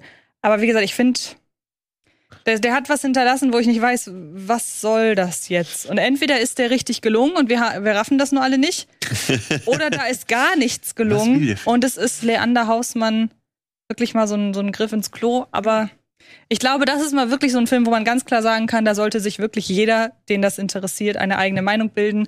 Aber wenn ich mir so die Kommentare unter dem Trailer bei YouTube angeschaut habe, die, der wird in der Luft zerrissen. Und zwar gerade von Leuten, die sich mit der Thematik Ja. auskennen. Daher ähm, das aber wenigstens noch kurz dazu erwähnt, weil da einige große Leute bei sind. Henry Hübchen, wie gesagt, David Cross, Tom Schilling, Tom ist Schilling, noch ne? dabei, also gesehen, äh, Detlef Buck, also wirklich ein paar Leute. Aber auch die, alle die, übliche, die üblichen Verdächtigen. Ja, klar. Aber ich wollte ihn halt nicht unerwähnt lassen. Ja. Ähm, wie gesagt, hat mich nullstens interessiert. Nee, kann ich auch voll verstehen. Ja. Ich kann mir nur wirklich vorstellen, dadurch, dass der auch so einen plakativen Titel hat, dass der vielleicht einigermaßen erfolgreich wird in Deutschland. Und dann, äh, wenn das am Ende der erfolgreichste deutsche Film des Jahres ist, sollten wir ihn hier wenigstens einmal kurz besprochen haben. Moment, noch kommen, sind die Känguru-Chroniken 2 nicht erschienen. ja, der Trailer lief vor, vor, vor Dings. Vor Ey, Doctor Strange. Keine Ahnung, mich, mich, mich, also ich hab, ich mache momentan auch einen Bogen um Nazis und Stasi und alles. Das ist Ja. mir, also wirklich, vor allem wenn es aus Deutschland kommt. Ja, Ich ja. kann's nicht mehr, ich kann's wirklich momentan nicht mehr sehen. Äh, wir haben so viele andere Themen, über die man Filme Mhm. drehen könnte oder Serien drehen könnte und das ist meiner Ansicht nach Ich gerade, was, echt ausgereiztes Feld. Was war denn da das letzte, bei dem man das Gefühl hatte, da wird mal was Neues erzählt? Jojo Rabbit. Überlege ich gerade. Was sagst du? Jojo Rabbit. Aber das war ja nicht aus Deutschland. Ja, so aus Deutschland. Ja, gut, aus Deutschland. Ja, Und es waren aber schon wieder Nazis. ja trotzdem Aber das haben sie neu, wollte ich gerade sagen. Ja, okay, Ja, ja, also ja, ja, ja. ja. Hier, da gab's, da gibt's so eine, ähm, da gibt es so eine Art Anne Frank-Geschichte von dem Regisseur, der auch ähm, The Congress gemacht hat und, und Wannsee-Konferenz, stimmt. Der war ganz, den fand ich. ja, aber der war ja auch eigentlich. ja, der, ja, gut, der hat nichts Neues erzählt, aber. Harry Foreman hat. Ari Fuhrmann, der hat, der hat einen Film, glaube ich, über Anne Frank gemacht, ähm, der auch wieder gezeichnet ist und der tatsächlich auch einen interessanten Ansatz hat. Also der mal, der es anders angeht, so. Aber das äh, ist auch wieder so ein heikles Thema. Ja. So, komm, wir haben noch ein paar andere Filme im Programm. Ich würde mal einmal schnell die Mediathekentipps abfeuern, weil ich glaube, die kann man äh, ganz schnell runterbeten, weil da müssen wir auch nicht viel zu erzählen. Parasite Nie haben wir, haben wir schon ne? oft hier durchgekaut, ist jetzt gerade bei Arte erhältlich. Asche ist reines Weiß. Antje, weiß ich noch, saßen wir zusammen in der Presseverführung, haben wir hier auch schon drüber gesprochen. Also Parasite, eine arme Familie zeckt sich bei einer reichen Familie ein und bringt die halt komplett durcheinander. ähm, Asche ist reines Weiß. Die Frau oder Freundin eines Gangsters geht für diesen eben Gangster in den Knast und als sie wieder rauskommt, verleugnet er sich und sie begibt sich auf die Suche nach ihm.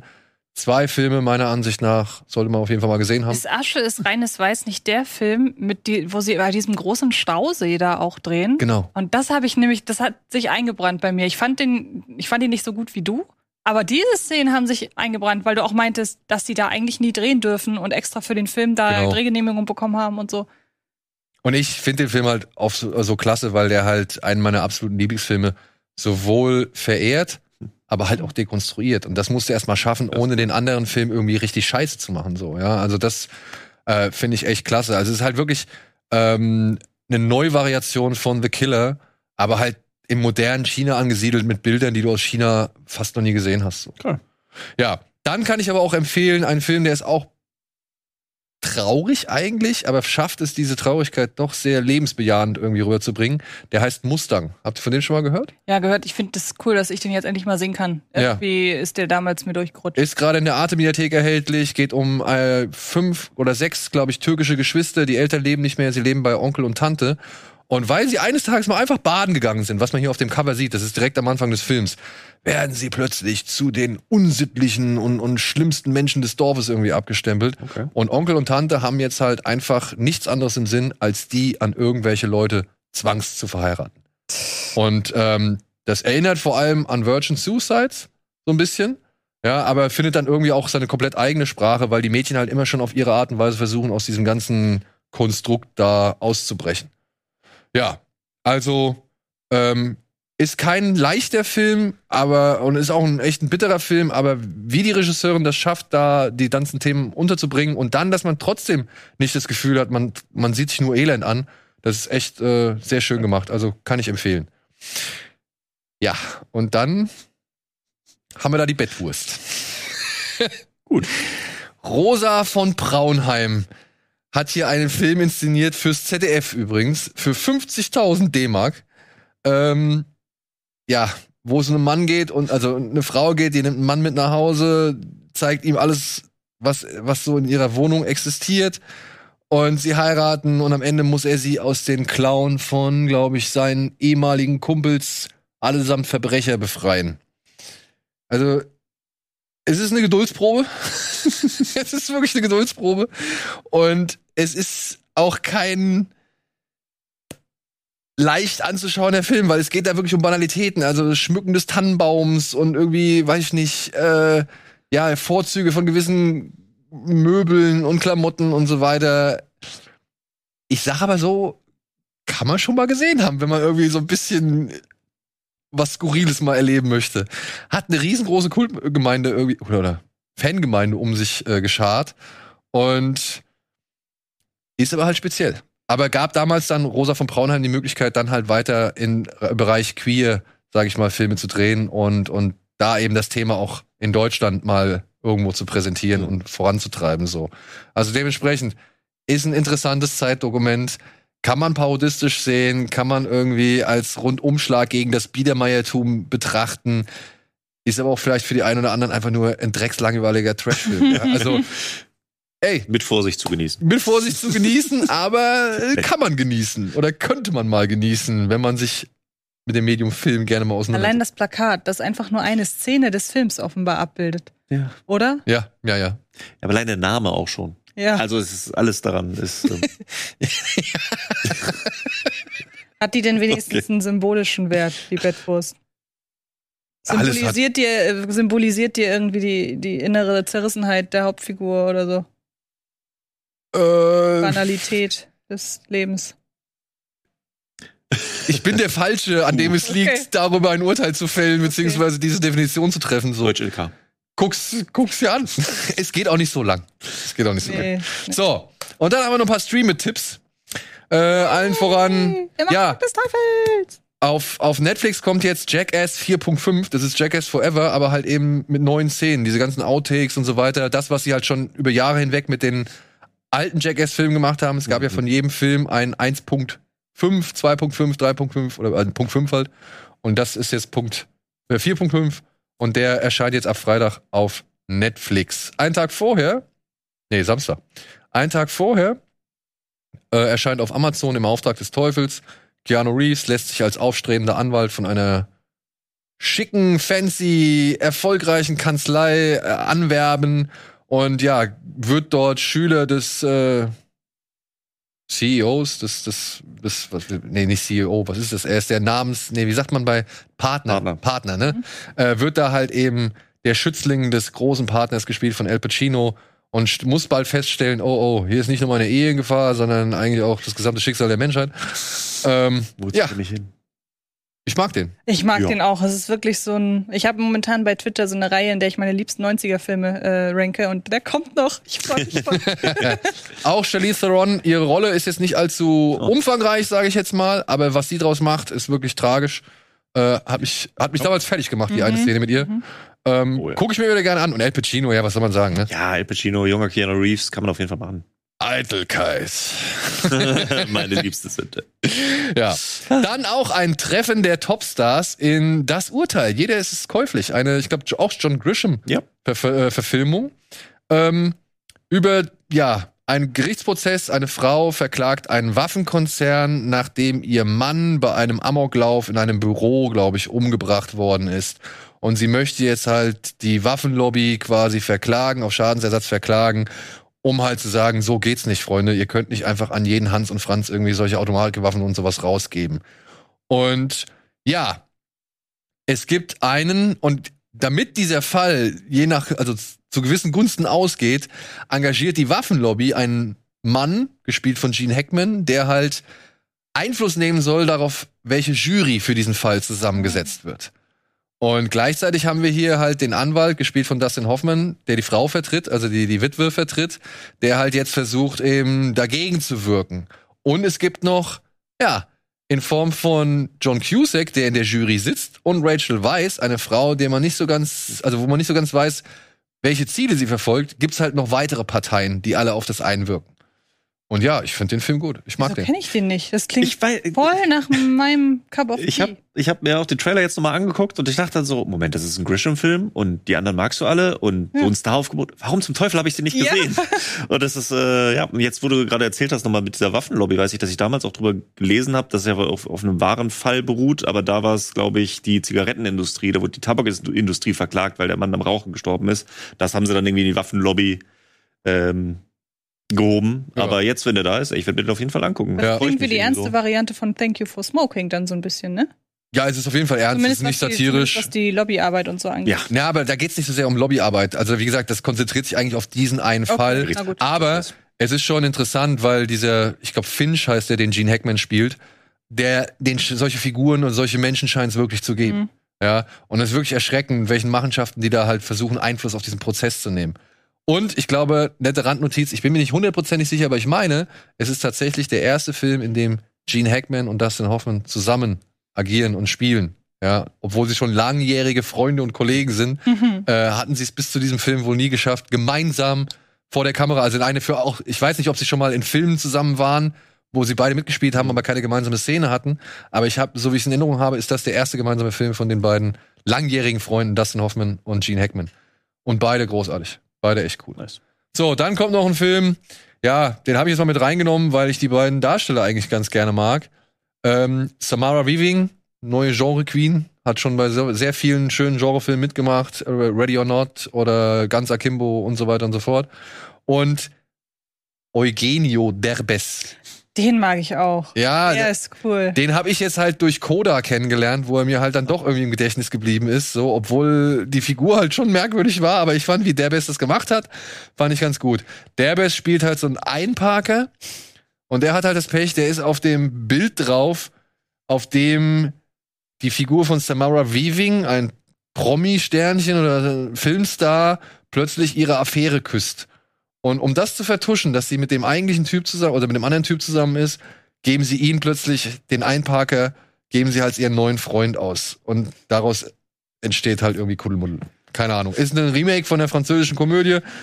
Ich So weiß nicht, ob ich mir diesen Film angeguckt hätte, ähm, wenn, der, wenn da andere Leute drin wären, aber ich werde mal einen Blick riskieren. Allein schon der Untertitel wieder, Scheinpaar zusammen. Ja, Da zieht sich bei mir alles zusammen.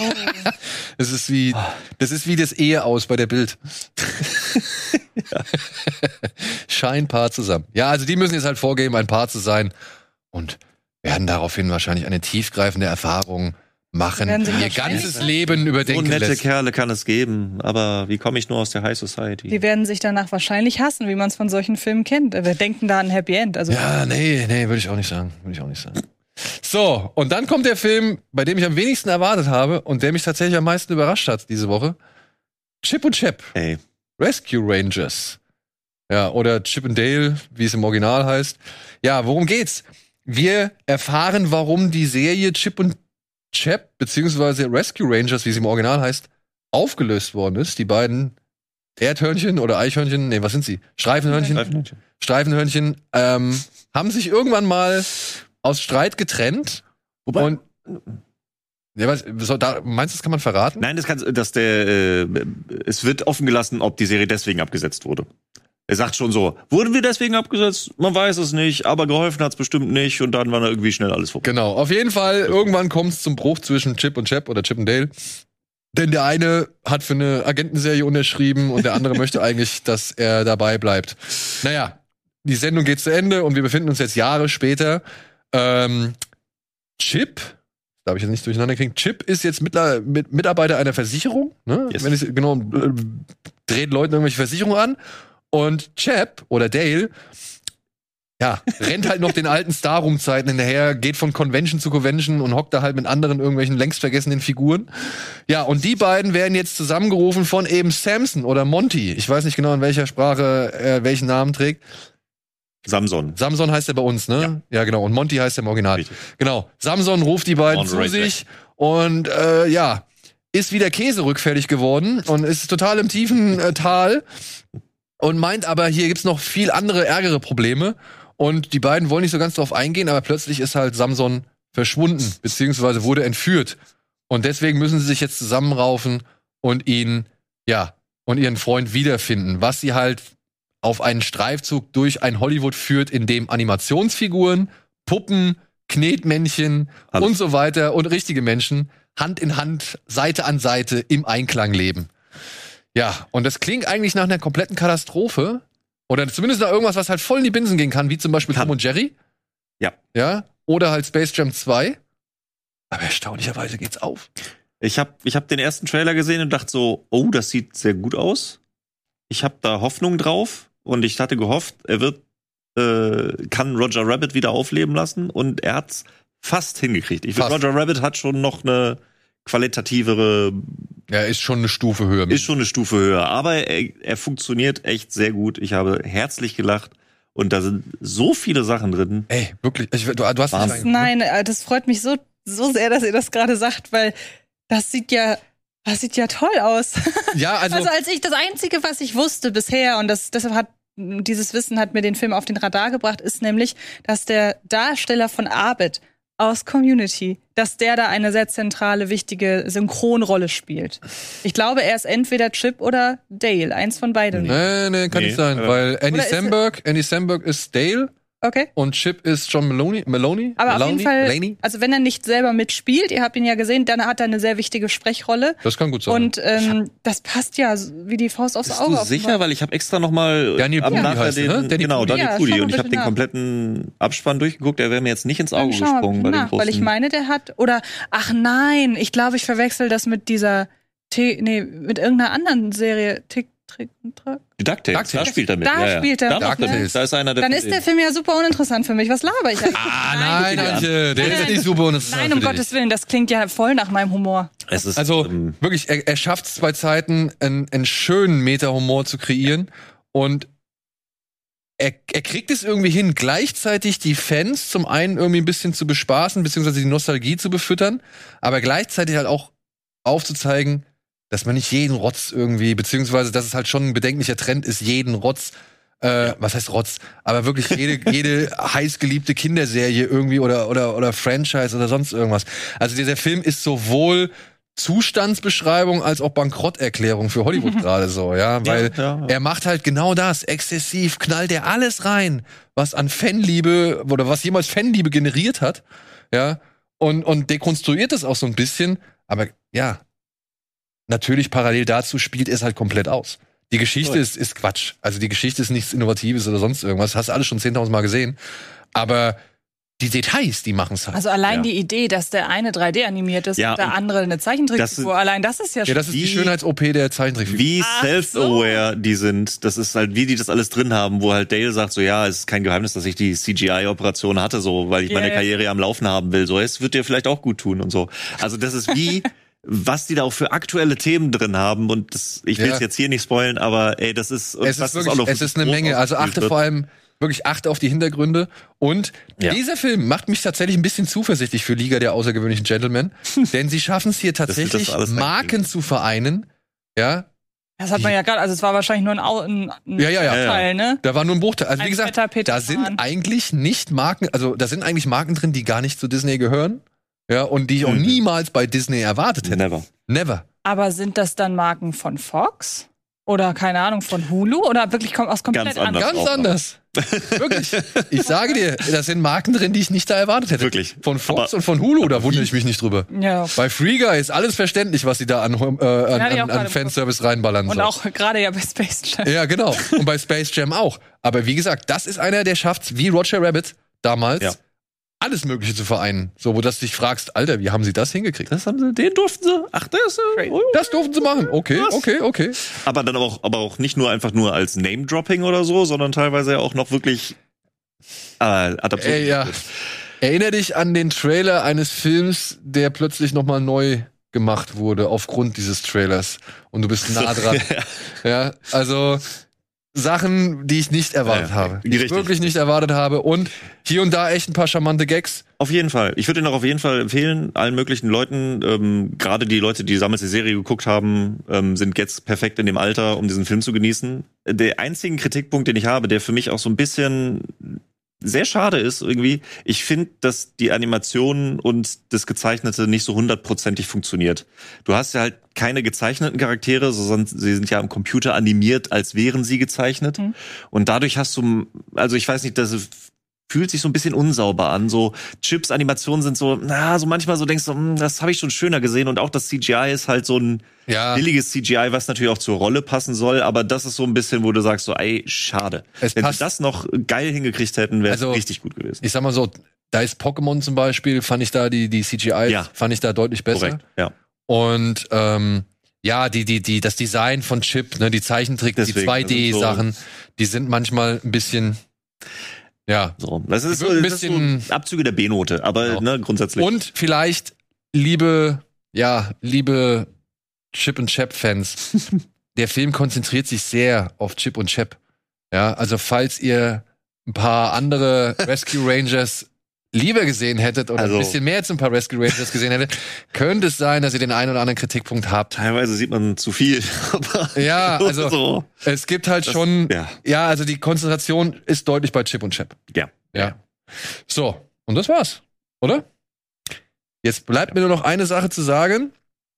Wir sollten dich an was erinnern. Genau, Richtig. danke. Nächste Woche. Nicht wundern. Hier bleibt alles irgendwie so fast so stehen. Es sieht fast genauso aus, denn die Folge für nächste Woche haben wir schon voraufgezeichnet. Ich habe einen Talk mit Steven zu Top Gun 2 gemacht. Und ich habe mit dem Regisseur, Drehbuchautor und Produzent sowie dem Hauptdarsteller von Heikos Welt ein Interview geführt. Das werden wir beides zusammenfügen und es wird nächste Woche als einzelne oder beziehungsweise als Sendung präsentiert, denn Alvin und ich sind nächste Woche nicht da. Wir fliegen nächsten Mittwoch nach Amerika und dementsprechend sind wir nicht in der Lage, eine neue Folge aufzuzeichnen. Also nicht wundern, falls hier irgendwie das Design, das die Einrichtung irgendwie doch sehr ähnlich aussieht oder warum ich plötzlich ja von einem auf den anderen Moment ein neues Hemd anhabe oder so. also das wurde an verschiedenen Tagen aufgezeichnet, wir konnten es nicht besser hinkriegen, aber wir haben uns gedacht, bevor wir euch keine Folge geben, geben wir euch zumindest das. Ja. Und so viel sei gesagt, Top Gun 2. Ja. Bin sehr gespannt. Seid gespannt drauf, genau. So, vielen, vielen Dank, Matthias. Vielen, vielen Dank, Antje. Äh, ich wünsche euch ein schönes Wochenende. Eben Euch da draußen ebenfalls viel Spaß mit ja, dem einen oder anderen hier vorgestellten Film oder halt bei irgendwelchen Filmen, die ihr noch im Kino nachholen wollt. Und ansonsten macht's gut. Wir sehen uns spätestens live oder beziehungsweise in neuer Form Anfang Juni wieder. Tschüss.